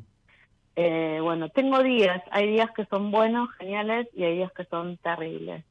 Y tengo mucho dolor. Y si sufro situaciones de estrés o, o todo eso, bueno, todo eso obviamente eh, lo desencadena peor. Por eso yo he escuchado atentamente lo que vos decías de que, bueno, que los dolores, siempre decís que los dolores tienen un origen y demás. Y es cierto, porque eh, es cierto, eso es verdad, pues yo lo noto con, con lo mío, ¿no? Cuando me pongo tensa, eh, por ahí me queda duro el cuello, un brazo, o sea, me doy cuenta que, que todo tiene que ver con todo eso. Y bueno, eh, un poco seguí adelante no con mi vida empecé em, al principio estaba muy enojada porque esto de estar limitada para mí fue todo fue terrible o sea tener 40 años y estar como me levantaba la mañana y me sentía decía no me podía mover me dolía todo el cuerpo. Eh, bueno escuchar o sea tu pareja te escucha todos los días decir me duele esto me duele otro y, y había días que me decía y hoy que te duele viste o sea fue muy muy duro eso esa, esa situación, hasta que, bueno, con, con suerte, con un buen médico que me llevó adelante, eh, empecé a poderme movilizar y me enfoqué en el arte. Ahí fue donde yo me enfoqué de pleno en el arte, porque como no pude trabajar más como trabajaba antes, eh, me enfoqué de pleno a hacer algo porque si no me iba a volver loca. Y ahí es donde, donde arranqué este camino que a mí yo creo, yo siempre digo que un poco me salvó, ¿no? Porque cuando me siento a pintar es como que mi mente descansa un poco, si no me vuelvo loca. Y bueno, y acá estoy.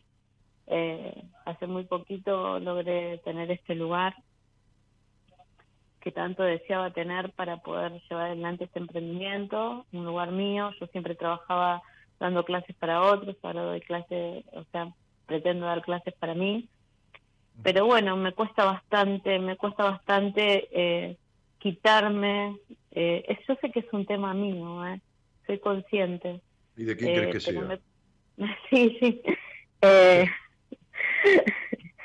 eh, pero me cuesta un poco, de, eh, me está costando un poco enfocarme, o sea, me cuesta desprenderme de algunas cosas, de algunas situaciones, de, de las personas que yo sé que a mí me, me pesa, pero me cuesta, me cuesta bastante. Lo sufro, lo padezco.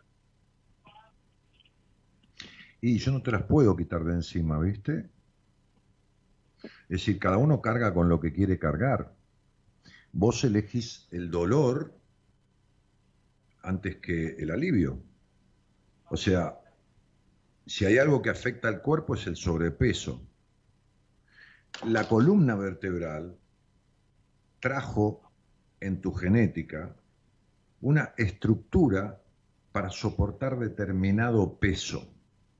Cuando vos le agregás 40 kilos o 30 kilos a un cuerpo, jode la, columna vertebral y jode determinados tipos de, más allá de, los problemas de, de, colesterol o lo que se pueda tener, pero el exceso considerable de peso jode articulaciones, rodillas, esto, hincha los pies, las piernas acá, y jode la columna vertebral, porque la columna vertebral es lo que sostiene. Viste que uno dice, la columna vertebral del movimiento justicialista, estas pelotudeces que se escuchan, ¿no? Sí, o del PRO, de, la columna vertebral de nuestro partido. Bueno, siempre se habla de columna vertebral como la cosa que estructura una organización, una empresa o una persona. ¿De acuerdo? ¿Estamos de acuerdo? Sí. Muy bien. Tu alma vino para cargar con determinado tipo de cosas. Vos cargas con la decepción de tu padre desde que tenés uso de razón. Vos cargas con la desconfianza en los hombres desde que tenés uso de razón. Vos cargas con baja confianza en vos y con tus sueños siempre rotos de que tenés uso de razón. Y cargas con tu falta de libertad y con una, una puta soledad interna desde que tenés más o menos conciencia de la vida.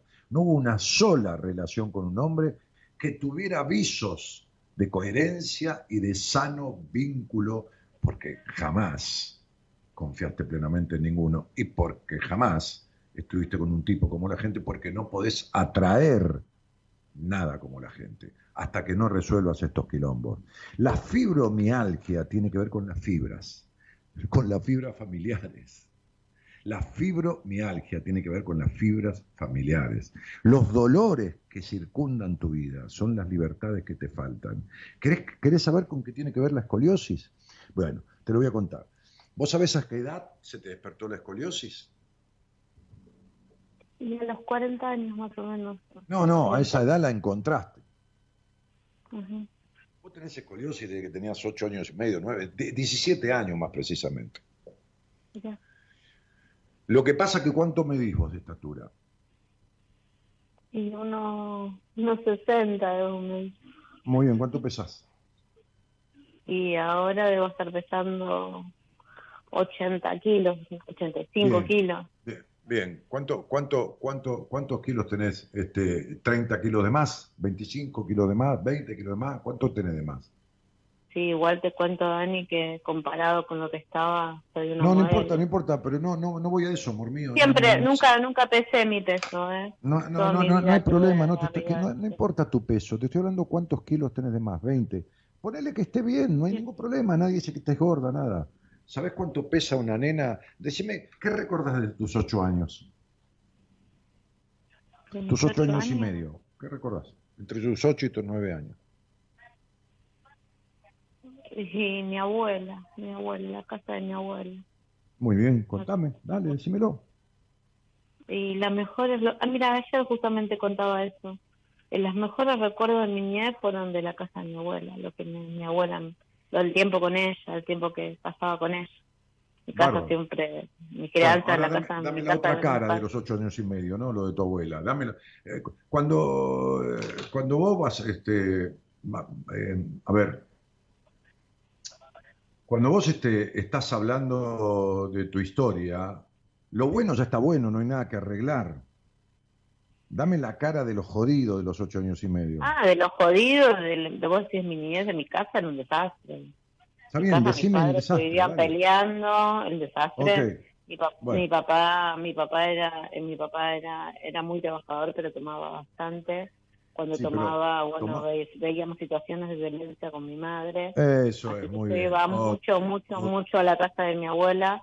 Esa era mi, mi escapada, digamos. Sí, sí, no eh, importa que te escaparas. Sí, sí, sí, bueno, igual lo viví, obviamente. ¿Tu madre se quedó con tu padre hasta qué edad? Y mi mamá, mi mamá quedó viuda a los 41 años, mi papá murió. Bueno, está bien. Y, y, y, y, tu mamá cuando te tuvo, qué edad tenía? Eh, mi mamá cuando me tuvo creo que 20. 20 años. Dice que tu mamá, cagada a golpes, maltratada y todo lo demás, se quedó 20 años con tu padre. Te dijo, este es el modelo de hombre, este es el vínculo y esto es lo que tenés que... Este es el ejemplo de vínculo en tu vida. Decime cuando tuviste un vínculo bien, coherente con un tipo o cuando tuviste plena confianza en un hombre y un vínculo de diálogos profundos. ¿Cuándo? ¿Cuándo? Nunca, nunca tuviste confianza en, ningún hombre. Este, no, en esta última relación hasta que me falló, sí. Sí, 24 años en una relación. hasta eh, que me falló, confianza total. No, no te falló, él, fallaste vos. Sí, sí, seguramente, fallamos los dos. Pero claro, ¿sabes por qué se te rompe la... ¿Crees que te diga que se debe a la escoliosis? Te lo voy a decir. La gente va a decir, no, este tipo está pelotudeando. La escoliosis es la desviación de la energía del libido. La energía del individuo, la energía, que es lo que vos perdiste, te caíste como de, un andamio, te quedaste que no te podías ni mover. Eh, ok, la energía del individuo, que es lo que sostiene un individuo, que no se ve como el hígado, ni el corazón, ni el cerebro, ni el pelo, ni nada, pero que circula, ¿no? Este, este, por eso vos podés tocar una heladera o una puerta de un auto y te salen chispas de la mano, ¿viste? O por eso el pelo parece que tuviera electricidad a veces. Bien. Es tanta la desviación que hubo en esa niña de su energía de libido, metiéndose para adentro, perdiendo la infancia, tragando enojos terribles, y la desviación que tuvo de los procesos naturales y, ¿cómo te puedo decir?, evolutivamente sanos de su sexualidad, que esa energía que no salió por los lugares que debía salir, salir dobla la columna. Eso es la escoliosis. Mira. No, yo, no, yo ya vi, la que tienen que mirar sos vos. Claro. Entonces, digo, Vos naciste con un padre alcohólico, melancólico como todo alcohólico, pero con una melancolía agresiva. Esa fue tu primera gran decepción. Y a vos, el hogar en el que naciste, no te creó confianza en vos, para nada. ¿Entendés? Sí, sí. Te, te, enfermaste de tanta energía que trajiste esta vida, naciste un día 5, más no se puede tener, de tanta curiosidad reprimida, porque te criaste en la represión, ¿entendés? Sí. Ok. Entonces, si no hay coherencia, como decía yo, y que íbamos a hablar un poco dentro de un montón de cosas con este médico, que hoy tenía como invitado, y bueno, repito, fue una mala interpretación mía de un mensaje de él que, que quedé en confirmarlo y no le confirmé. Este, si no hay coherencia, si tu alma no está de acuerdo con lo que tu mente hace, si tu alma tiene intensa curiosidad, versatilidad y cosas y el andar en la vida y tu mente la reprime porque tu mente ha frenado a tu alma el 90% del, del tiempo de tu vida, entonces el cuerpo explota por dentro.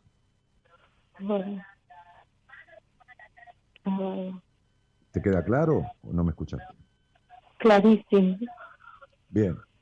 Entonces sería, tu mente se hace mierda razonando. Tu mente es una máquina de picar carne humana. Tu mente va más rápido que el motor de un avión.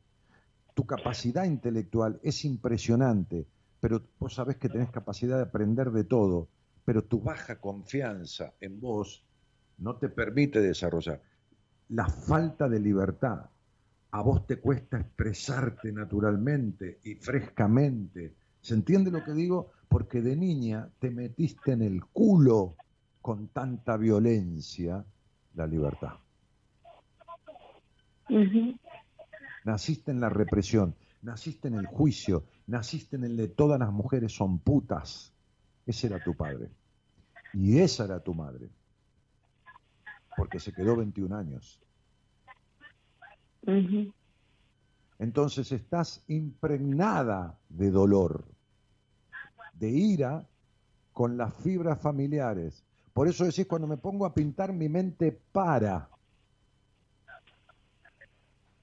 ¿Entendés, mi cielo?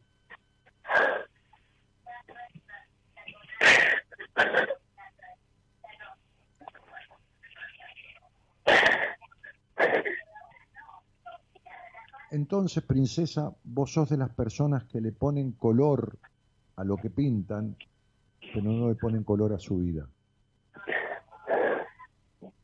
Ponen los colores en su obra, pero no en su vida. Entonces digo, porque con la pintura también se puede pintar un Guernica, ¿eh? que son cuerpos destrozados o lo que fuera. Ahora bien, la frase es los dolores que nos quedan son libertades que te faltan y vos vivís poblada de dolores.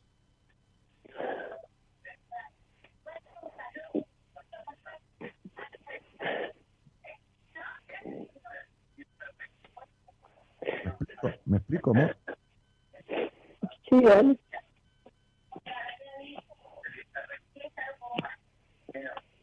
¿Quién carajo está ahí? Digo yo. ¿Estás en un teléfono público? ¿Quién está que se escucha? No, no, no, no, en la tele.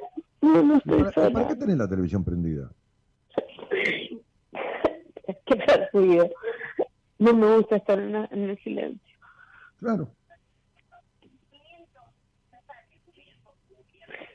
¿Puedes apagar la televisión? ¿Te lo puedo pedir, por favor? Sí. Sí. Me rompes las pelotas hablando conmigo, yo escuchando televisión, a vos. Yo tengo, tengo que escucharte de verdad y sentir. ¿Vos te crees que es fácil lo que yo hago? ¿Vos sabés que ahora te voy a hacer otra pregunta. ¿Vos, vos sabés que sos una bruja?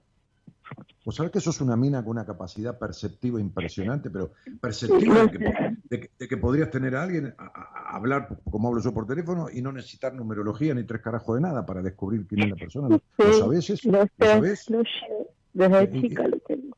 Ah, sí, desde chica. ¿Y qué carajo hiciste con eso? Nada. Ah, porque toda esa energía está tragada y no transitada. No, flaca. Como decía mi papá, estás meando afuera del tarro. Decime una cosa, estuviste 24 años en, en tu vida con ese señor. ¿Me puedes decir del 100% de los orgasmos que crees que tuviste, del 100% de tus relaciones sexuales, qué porcentaje mentiste los orgasmos? Por favor no me mientas, porque te corto.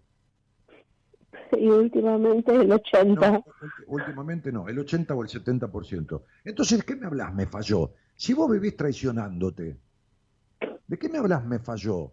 Si vos todavía tenés el complejo de puta de mierda que instaló tu padre con sus golpes y sus definiciones, ¿de qué me...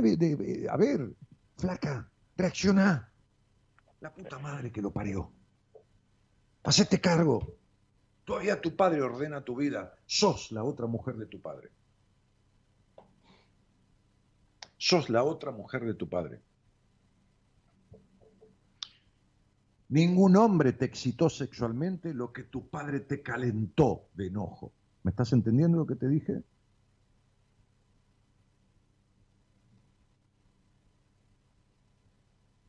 ¿Me entendiste?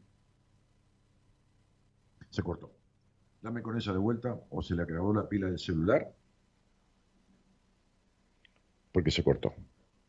Es muy difícil, señoras, señores, establecer las verdaderas causas que originan las distorsiones emocionales y las distorsiones físicas y las afectaciones. Es muy difícil, no es a simple vista, no es un análisis clínico. Es la el análisis clínico, la radiografía, es la detección de la enfermedad, la causa emocional pero también es difícil establecer las razones de, de lo- de los vínculos distorsivos. Es fácil echar la culpa, es fácil que el otro te falle. Lo difícil es entender desde qué lugar te falló y cuántas veces vos te fallaste a vos misma o, vos, o a vos mismo. No importa el otro. No es nada la traición al otro. No, no hablo de traición por el pito o la vagina de la sexualidad, hablo de traición en todo sentido, que todo el mundo dice infidelidad y piensa en un pito en una vagina. Dios santo, qué pobreza mental. Es la infidelidad al vínculo, a uno mismo. El pito la vagina se le da a cualquiera. ¿Qué tiene que ver eso? Eso como darle la mano a alguien. Pero la gente tiene la cabeza hecha mierda, entonces. En fin, este es el gran punto de esta historia. Este es el gran punto del no saber. Este es el gran punto de desconocer las razones y las causales, de lo que significa verdaderamente el conjunto de cosas que terminan en un cuerpo enfermo y en un alma afectada y vacía. Yo le tengo que decir, Andrea, ¿sabés que sos bruja? ¿Sabés que puedes? Sí, desde chica. ¿Y qué hiciste con eso? Y toda esa energía tragada y la energía del libido que no salió por la percepción con la que ella nació, que fue, nació con eso. No, no podés negarte algo con lo que naciste. Y toda tu curiosidad y la sexualidad y la carga de libido con la que naciste, reprimiendo sexualidad. En los últimos años. Entonces, André, ¿cómo estás, querida? ¿Estás ahí? Hola. ¿Se cortó de vuelta? No. Bueno, se volvió a cortar. Se, quedó sin batería. Engancha y se corta. Claro. Sí, ahora está el contestador, me dice Gerardo. Bueno, entonces digo, eh, no puedo dormir sin ruido, no, no, no, puedo estar sin ruido, no puedo estar en silencio, no puede, no, no, no puede porque se encuentra con ella misma. Se encuentra con ella misma. No puede más. No puede más.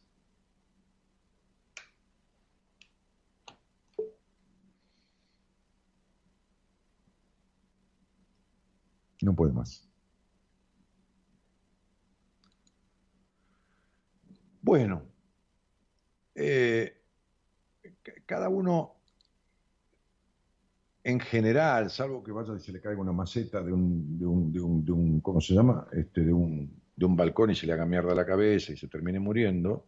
Este, Gladys Gordillo, no sé quién sos, pero, pero no ponga fecha ni nada porque me molesta terriblemente este, que te creas que soy un, un, oráculo, un brujo, un, un, qué sé yo, un adivinador.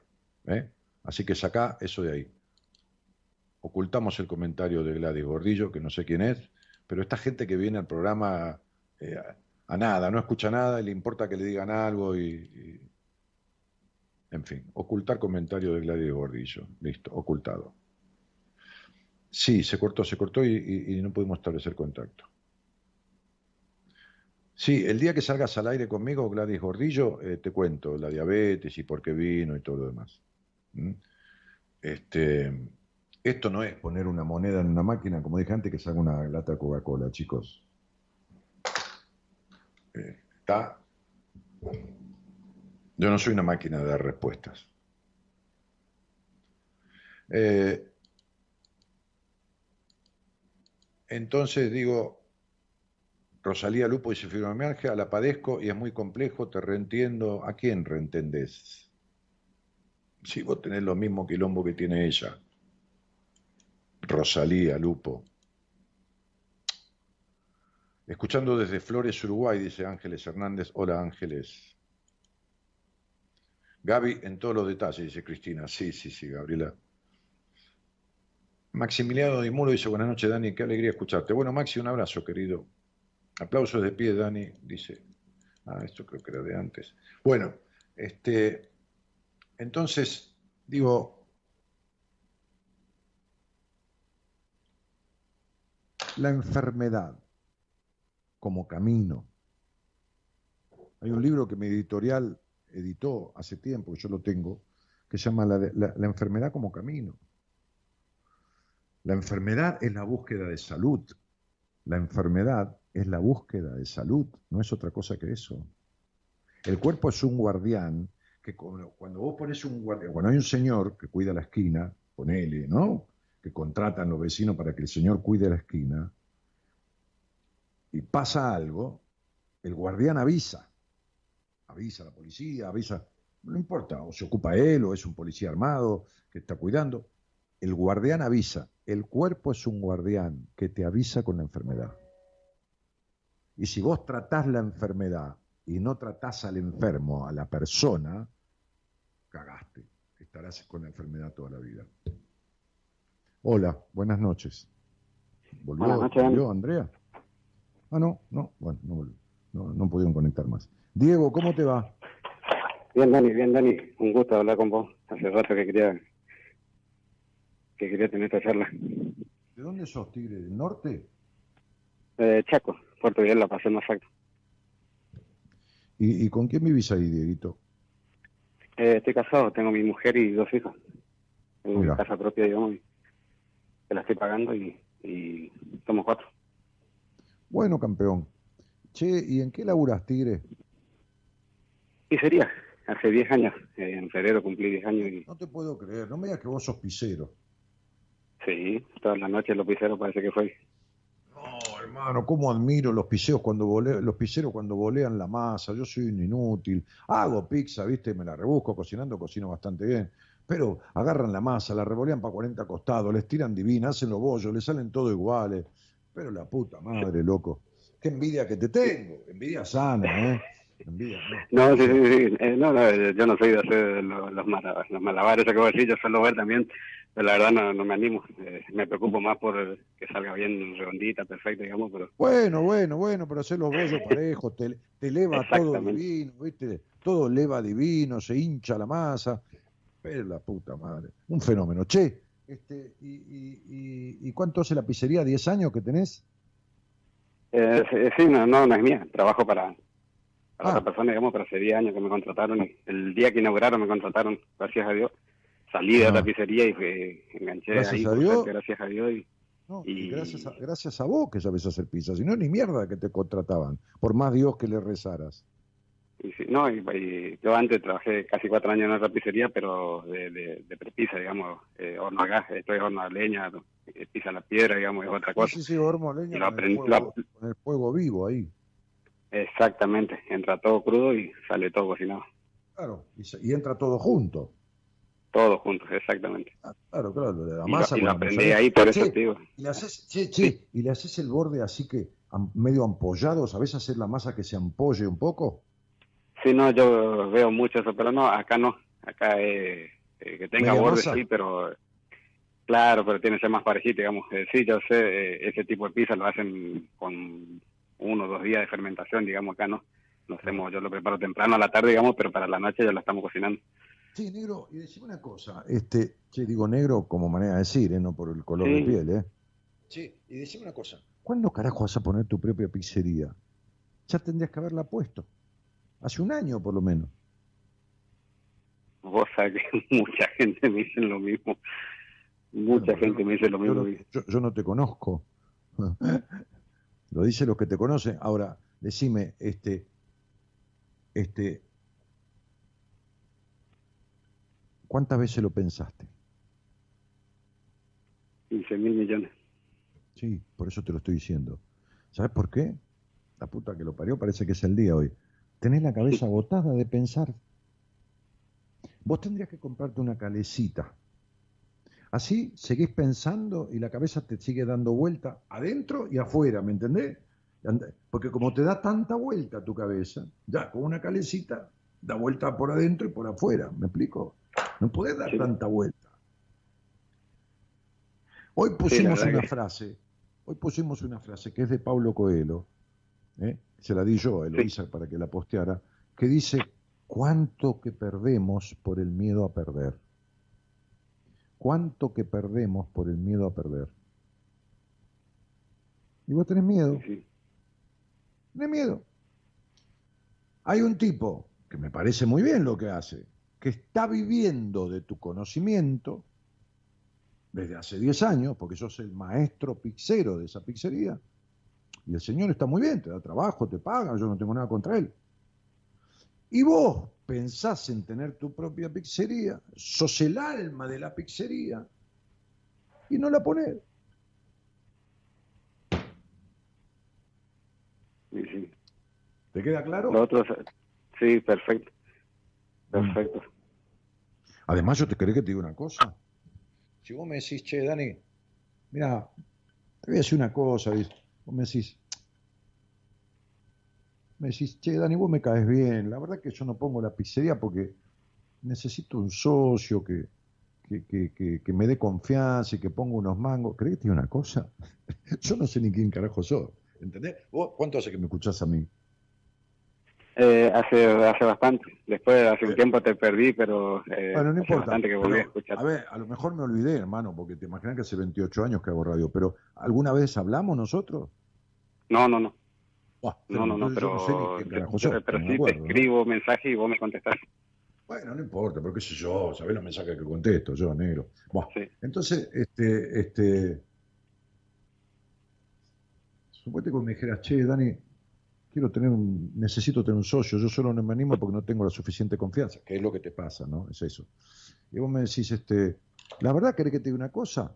Yo te escucho tanto a vos, Daniel, y, y siento confianza en vos, que la verdad que si pudiera elegir, te elegiría de socio. ¿Sabes por qué yo pondría plata con vos? Porque no sos capaz de robarme ni, ni 100 gramos de, de, aceituna y además porque trabajarías 24 horas seguidas, 7 días a la semana. Sos un burro de carga de trabajo. ¿Tengo razón o no tengo razón? Totalmente.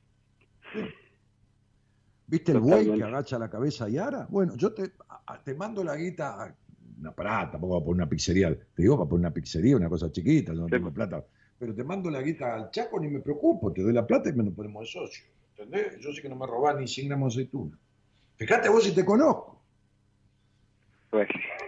Ahora, ahora, acá, acá es donde está el problema, hermano chaqueño querido. El problema está en lo siguiente, que si yo confío en vos más que vos en vos mismo, estamos en problema, ¿entendés? Estás en un problema. Porque yo que no sé quién sos, haría eso, y yo no estoy hablando al pedo, ¿eh?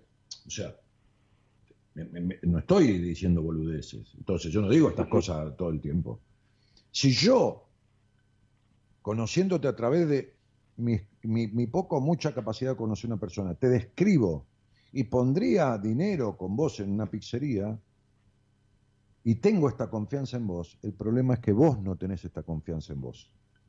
Y si un extraño como yo confía más en vos que vos en vos mismo, estás jodido. ¿Me explico lo que quiero decir, Diego? Sí.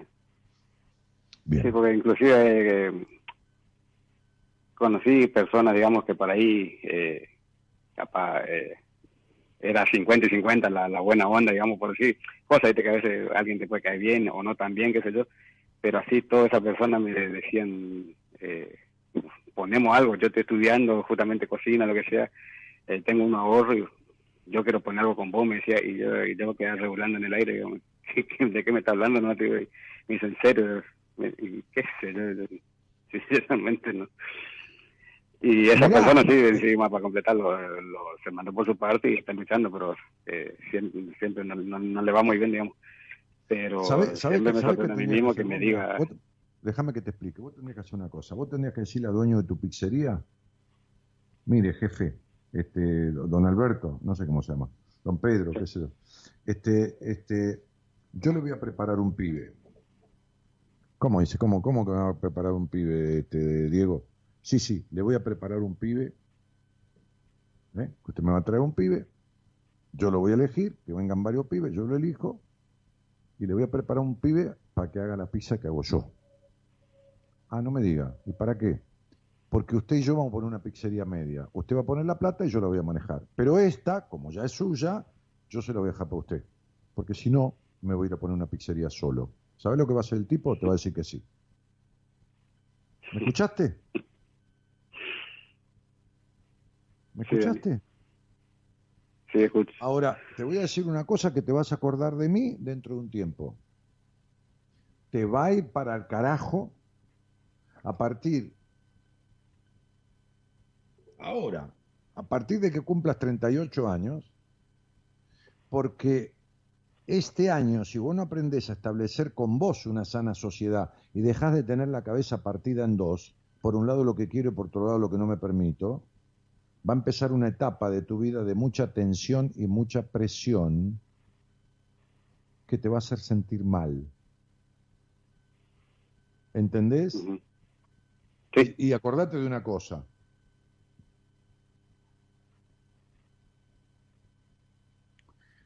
La pizza está hecha de porciones.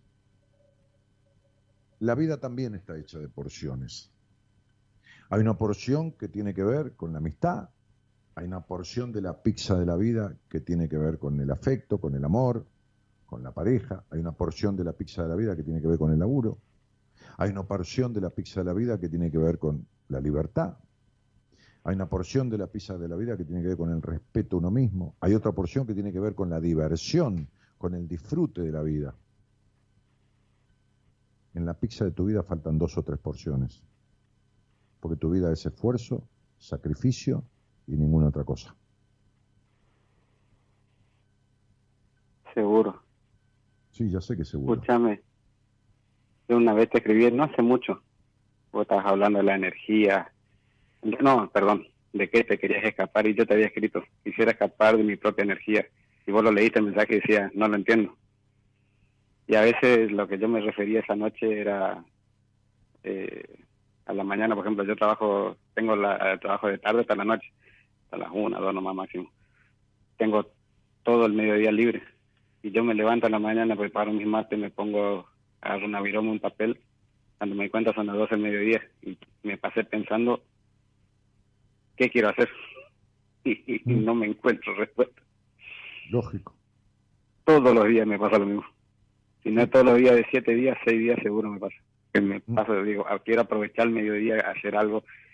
Hago una, o hago pizza, o hago empanada, vendo esto, puedo poner una verdulería en algún lado, qué sé yo. Y cuando me di cuenta ya tengo que, se hizo el mediodía y no hice nada. Me- me- eh, yo hice de todo en mi vida. Me fue mal, me fue bien, tuve resultados bárbaros, tuve resultados malos, resultados, pero me fue bien siempre porque hice lo que quise.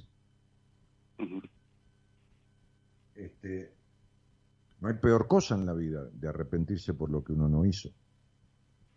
Y ahí está la vieja, la, la, la, la, la, la re- la remanida frase de aquel viejo maestro que me decía, ¿tiene miedo? Sí. Bueno, hágalo con miedo, pero hágalo. Por eso la frase que pusimos hoy en el posteo es las cosas que se pierden por el miedo a perder. Toda la Y vos tenés, y vos tenés miedo a perder. No sé a perder qué. ¿Qué, qué es lo que, que, que- que tenés miedo de perder? Porque si vos me dijeras que te vas a transformar en mecánico de auto y nunca agarraste un destornillador, yo te lo entiendo y te digo, negro, ¿estás loco? Te chifla el moño, ¿entendés? Pero si vos me decís que querés hacer de comer como venís haciendo de toda tu vida, o de hace 14 años, ¿cuál es tu temor? Te vuelvo a repetir esto, a ver si me lo entendiste. Si yo te tengo de, maestro pixero en mi pizzería, y vos venís y me decís, mire, Daniel, este, o mirá, Daniel, no importa, este, este, yo me le, voy a armar un pibe para que sea ma- eh, pixero suyo, pero yo te digo, ¿por qué? Si está, si está usted, viejo, Diego, estás vos, porque yo me quiero poner una pizzería, salvo que usted la quiera poner conmigo, esta se la queda a usted, ponemos otra, te digo inmediatamente que sí. Porque no solo tengo el 100% de una pizzería que vos me vas a dejar armada con un tipo que sepa lo que vos sabés, sino que voy a tener el 50% de otra pizzería De otro. con el mismo tipo. Vos me vas a dejar una semilla tuya y te vas a quedar conmigo en lo nuevo. ¿Qué carajo más quiero? Me lo estás sirviendo en bandeja. Y ahí te asegurás. Porque vos, este, este, sos como un perro lazarillo, viste, que no se puede separar del amo. Y esto tiene que ver con la historia, en este caso, con tu papá. Entonces digo, necesitas como esa sensación de que alguien te proteja, ¿entendés? Porque en, en el fondo sos un niño desprotegido. Fuiste un niño desprotegido. ¿Está claro esto? Sí. Bueno, entonces esto es lo que pasa. Bueno, cada uno se rasca en el palenque que puede, ¿entendés? Entonces, eh, de alguna manera, eh, esa sensación de desprotección, tenés que rebuscártela para que no te impida lograr tu objetivo. Y la, y la fórmula que yo te estoy dando es una, no te olvides que yo hice varios rubros de comercio, incluso fui, fui dueño de un restaurante. ¿no? Este, y lo construimos el restaurante. No, no- es que, que- que agarré un local y lo alquilé. Agarré un lote y construimos el restaurante. Y yo armé justamente toda la parte de brigada de cocina y, y- y- de atención al público. Este, entonces, digo, conozco un, un poco de gastronomía. Entonces, ¿cuál es el mecanismo? Y lograr el objetivo de la manera que se pueda. ¿Me Con lo que le comprendés? llaman. ¿Se entiende lo que digo? Sí, sí. O sea, yo vivo en un departamento carísimo, carísimo, ¿eh? Pero carísimo. Pero como no puedo comprarlo, lo alquilo. Entonces vivo donde quiero, como puedo. A mí qué carajo me importa. Si yo vivo donde quiero, ¿qué me importa que alquilo? ¿Se entiende lo que estoy diciendo? Totalmente. Claro, tengo un departamentito mío por ahí que, que también lo tengo alquilado y que me da parte del alquiler de aquí. Pero a mí qué carajo me importa. Como me decía un empresario amigo mío hace 30 años, yo prefiero un inquilino rico y no un propietario pobre. ¿Para qué crees que me rompa el culo sacar un crédito durante 40 años para pagar un departamento que yo alquilo por una mínima parte de lo que vale? Entonces, lo que digo es, uno tiene que hacer lo que desea, como puede. Entonces, ponete una pizzería, si vos necesitas un patrón o un amo, ponete una pizzería con el dueño de tu pizzería, ¿cuál es el problema? Sí, sí tenés razón en lo que decís. Sí, ya sé que tengo razón. Pero no es que me, me alegra tener razón, es que me alegra tener razón para que a vos te sirva mi razón. Eh, Si no estaríamos hablando al pedo, lo doy dando la Sí, misma no, no, vuelta pues- que, vos, que vos das desde hace 15 años. Entonces sería, Sí. nada, decirle esto al dueño de tu pizzería, no sea boludo. andá a lo- que- a ver, el no ya lo tenés. O sea, ¿qué es lo peor que te puede pasar? Que te diga que no. Sí. Eso sí. Y bueno, y- y- entonces anda por el sí. La posibilidad del no ya la tenemos. Anda por el sí. ¿Cuántas mesas tiene la pizzería esa? Eh, es chiquita, ponerle 12 meses. 12 mesas. ¿Qué tiene? ¿Un mozo? Eh, no, la misma gente de ahí lo atienden, o sea, los, los dueños, porque son dos Sí, hermanos. bueno, bueno, pero por eso. eh, uno o dos de ellos, uno en la caja, el otro atiende, se alternan, eh, o van los dos y está lleno, todo lleno, porque se- atender una pizzería, 12 mesas, ¿para cuántas personas? ¿Para 30, 40? Sí, más o menos, porque son... eh, Y, y- y vos imagínate que 30 personas te atiende un mozo de un restaurante, un mozo canchero, ¿eh? Un mozo que Sí. sepa, atiende seis, seis mesas de cuatro personas o siete mesas de cuatro personas sin ningún problema. Una pizzería veces Sí. más fácil. Sí. No hay, no hay mantel, hay servilleta de papel, hay vaso, y hay pizza, gaseosa y se acabó el problema, empanada, ¿entendés? Entonces viene el mozo y te la tira con onda la pizza. Eh, es diferente. Entonces digo, este, anda por el sí, anda y preguntarle esto al dueño. A lo sumo te va a decir, no, amigo, la verdad que no, que- pero por lo menos vas a dar- haber dado el primer paso. Porque si te dice que no, te vas a quedar con la gana y no hay cosa peor. Y si te dice que sí, ya lo tenés resuelto. Dale, Dani. Dani, yo sé que estamos en el tiempo justo, pero te quiero aprovechar. Otra cosa que me pasa muy jodido para mí. Sí, Eh, no Está puedo bien. reaccionar contra nadie, mm, ni contra nada. sí, por Y supuesto. eso me- desde que tengo uso de razón es así. Y me vuelve loco. Mm. No sé. Claro, la falta de confianza en vos, Tigre. A, a ver, describime en cuatro palabras a tu papá. Era. Pues falleció hace eh, 24 años. No, no, no Pero- importa que falleció. Es decir, no quiere decir que no importe. Te estoy hablando de tu sí, sí, sí. infancia. Te estoy hablando de la infancia, flaco. Eh, trabajador, eso seguro. Sí, claro. eh, per- perfeccionista. claro, en lo que hacía era músico y era herrero. Nada que ver una cosa con la otra y sin embargo era totalmente perfeccionista. Exigente. Ex, totalmente sí. Eso es. Bueno, Pero para los de afuera era un, un dios, digamos, porque yo eh, acá no hubo quien no lo conoció y no, no encontré a uno que me hable mal de él. Uno, te digo, no encontré que me no, haya no, hablado está todo mal de él. bien, pero ¿qué tiene que ver? Pero adentro tipo- de mi casa no me, no me gustaba mucho cómo era.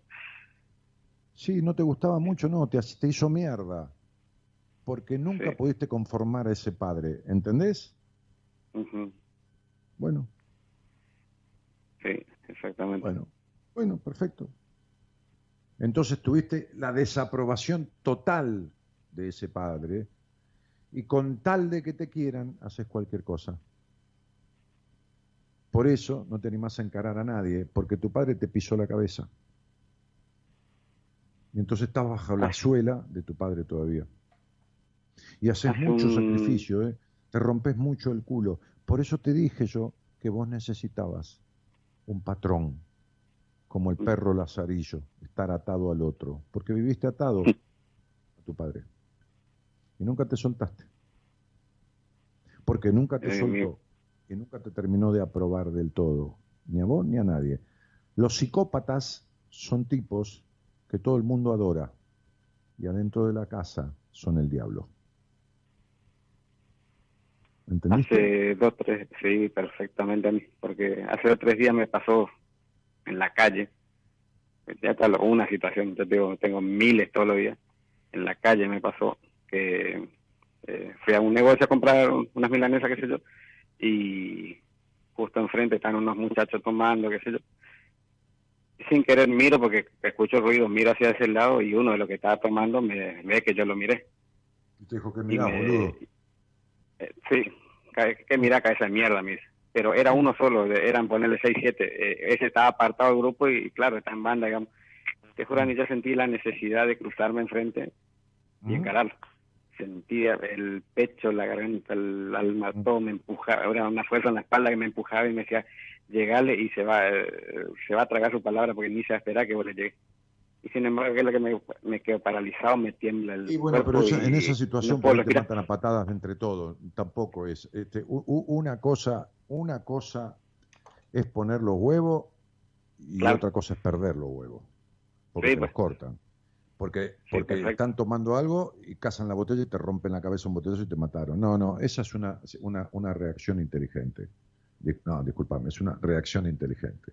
Entonces, este, este, diferente, yo estaba en un restaurante una vez, este, en lo del Gato Dumas, acá en Recoleta, cuando vivía el Gato Dumas, este, y, y entonces estaba Pipo, que era el metre, y era 9 de julio, este, 8 de julio, y a la noche, a la medianoche, estábamos comiendo, este, y pusieron el himno nacional. Yo tenía 35 años, 38, o sea, hace ma- 20 años, eh, 30 años, 28 años. Y pusieron el himno nacional y nos paramos, ¿viste? Y ya Hace un restaurante, pone el himno nacional a las 12 de la noche, ¿viste? Toda una cosa. Los mozos con las escarapelas, qué sé yo, ¿viste? Toda una cosa, una cere- pequeña ceremonia. Sí. Y había dos en una mesa que se quedaron sentados. ¿Viste? Se quedaron sentados y a mí me molestó, ¿viste? Porque si eran extranjeros, eh, que respeten eh, el lugar donde está, porque yo cuando voy al extranjero respeto las costumbres del extranjero. Y si eran del Totalmente. país, ¿por qué se cagan en su país y después van a otro lugar? Se van a Estados Unidos y manejan por la derecha, no pasan a ningún auto, pagan en la autopista, hacen todo como corresponde. Este, entonces este, le dije, Pipo, le dije al, mozo- al metre que lo tenía cerca, que me conocía, decirle a estos dos que se paren. Sí, acercate y déjalo, Dani. No, decirle que se paren. Entonces fue y le dijo, señores, párense. Eran de acá. Eh, Se hacían unos cancheros, ¿viste? ¿Qué sé yo? Bien, entonces agarré, me acerqué despacito así, puse la cabeza, ¿viste? Cerca de uno y le dije, ¿ves esa la botella de Balmón que tengo en la mesa? En esa época el Balmón era un vino muy, muy jerar- jerarquizado. Si no te parás dentro de 30 segundos, te la parto en la cabeza. Así vas a preso, te la parto llena en la cabeza. ¿Entendiste la concha de tu madre? Mira, parecía que tenía un resorte en el culo el tipo. ¿Me entendés? Pero Total. Estaba en, un lugar público, yo estaba con dos amigos, que te- Rafa te partía la cabeza, y estos eran dos, así que no había ningún problema. ¿Entendiste? Sí, sí. Sí, totalmente. Muy bien. Entonces, este, no podés luchar contra un ejército con un escarbadiente. Nene, te mando un abrazo. Gracias, Dani. Igualmente para vos. Muchas gracias. Ciao, ciao.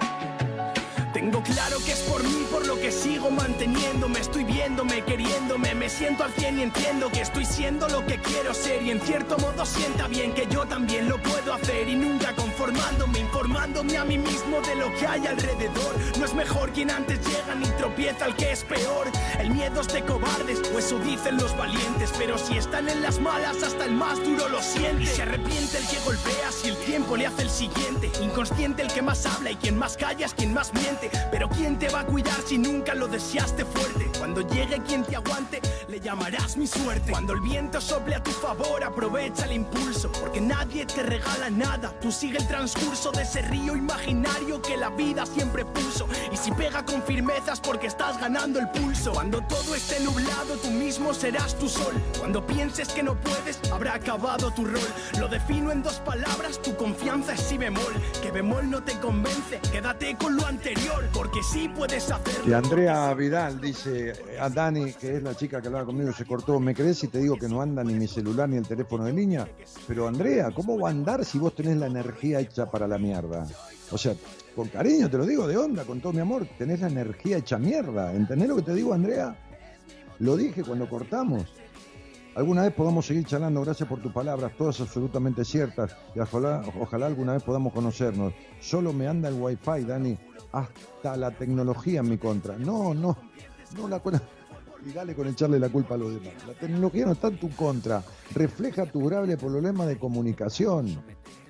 Vos estuviste con un hombre 24 años y ese hombre jamás te conoció, jamás supo quién eras, porque vos no le permitís eso a nadie. ¿Entendiste, Andrea? Algún día, cuando tenga que ser, volveremos a conversar. Vamos.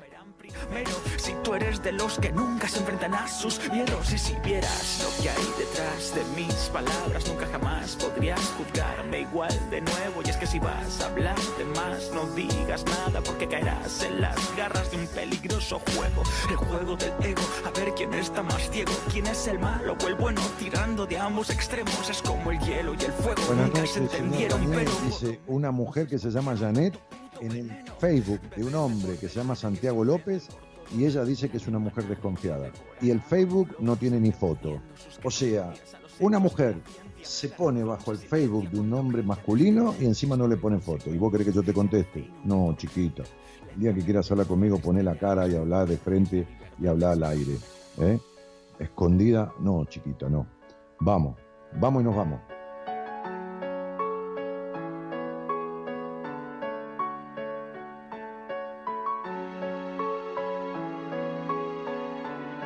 Señoras, señores, la música que están escuchando y la que escuchan siempre tiene la mano mágica del señor Gerardo Subirán, operador técnico pero musicalizador del programa. Y los amados que salen al aire y que se cortan no por culpa de ella, vamos a salvarla hoy, ¿eh? Gerardo, la salvamos, este, este, sino por la energía de miércoles o de jueves, que ya es día jueves, que tienen algunas personas como esta chica Andrea, pobrecita, mi vida, que está hecha pelota, este, es este, por culpa de Gerardo tampoco se corta, dice.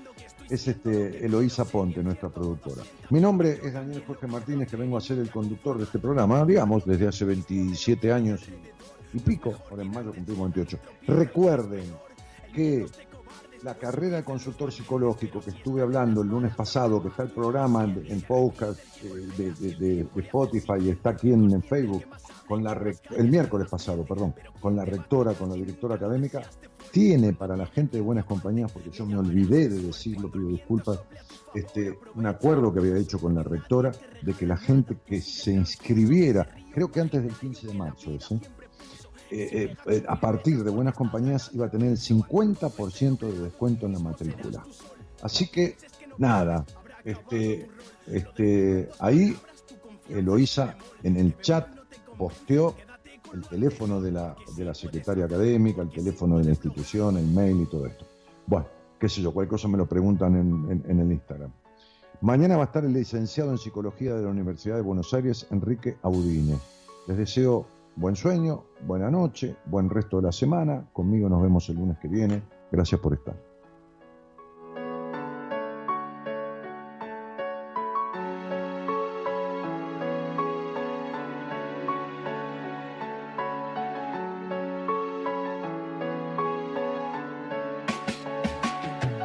Tengo claro que es por mí por lo que sigo manteniéndome. Estoy viéndome, me siento al cien y entiendo que estoy siendo lo que quiero ser. Y en cierto modo sienta bien que yo también lo puedo hacer. Y nunca conformándome, informándome a mí mismo de lo que hay alrededor. No es mejor quien antes llega ni tropieza el que es peor. El miedo es de cobardes, o eso dicen los valientes. Pero si están en las malas, hasta el más duro lo siente. Y se arrepiente el que golpea si el tiempo le hace el siguiente. Inconsciente el que más habla y quien más calla es quien más miente. Pero ¿quién te va a cuidar si nunca lo deseaste fuerte? Cuando llegue quien te aguante, le llamarás mi suerte. Cuando el viento sople a tu favor, aprovecha el impulso. Porque nadie te regala nada. Tú sigue el transcurso de ese río imaginario que la vida siempre puso. Y si pega con firmeza es porque estás ganando el pulso. Cuando todo esté nublado, tú mismo serás tu sol. Cuando pienses que no puedes, habrá acabado tu rol. Lo defino en dos palabras, tu confianza es si bemol. Que bemol no te convence, quédate con lo anterior. Porque sí puedes hacerlo, porque sí puedes lograrlo, porque sí vas a ser fuerte y aquí nadie va a negarlo. Porque sí puedes con todo, porque yo dije que sí. Y ahora mismo he demostrado que todo lo hice por mí. Si hoy soy fuerte, me lo debo todo a mí.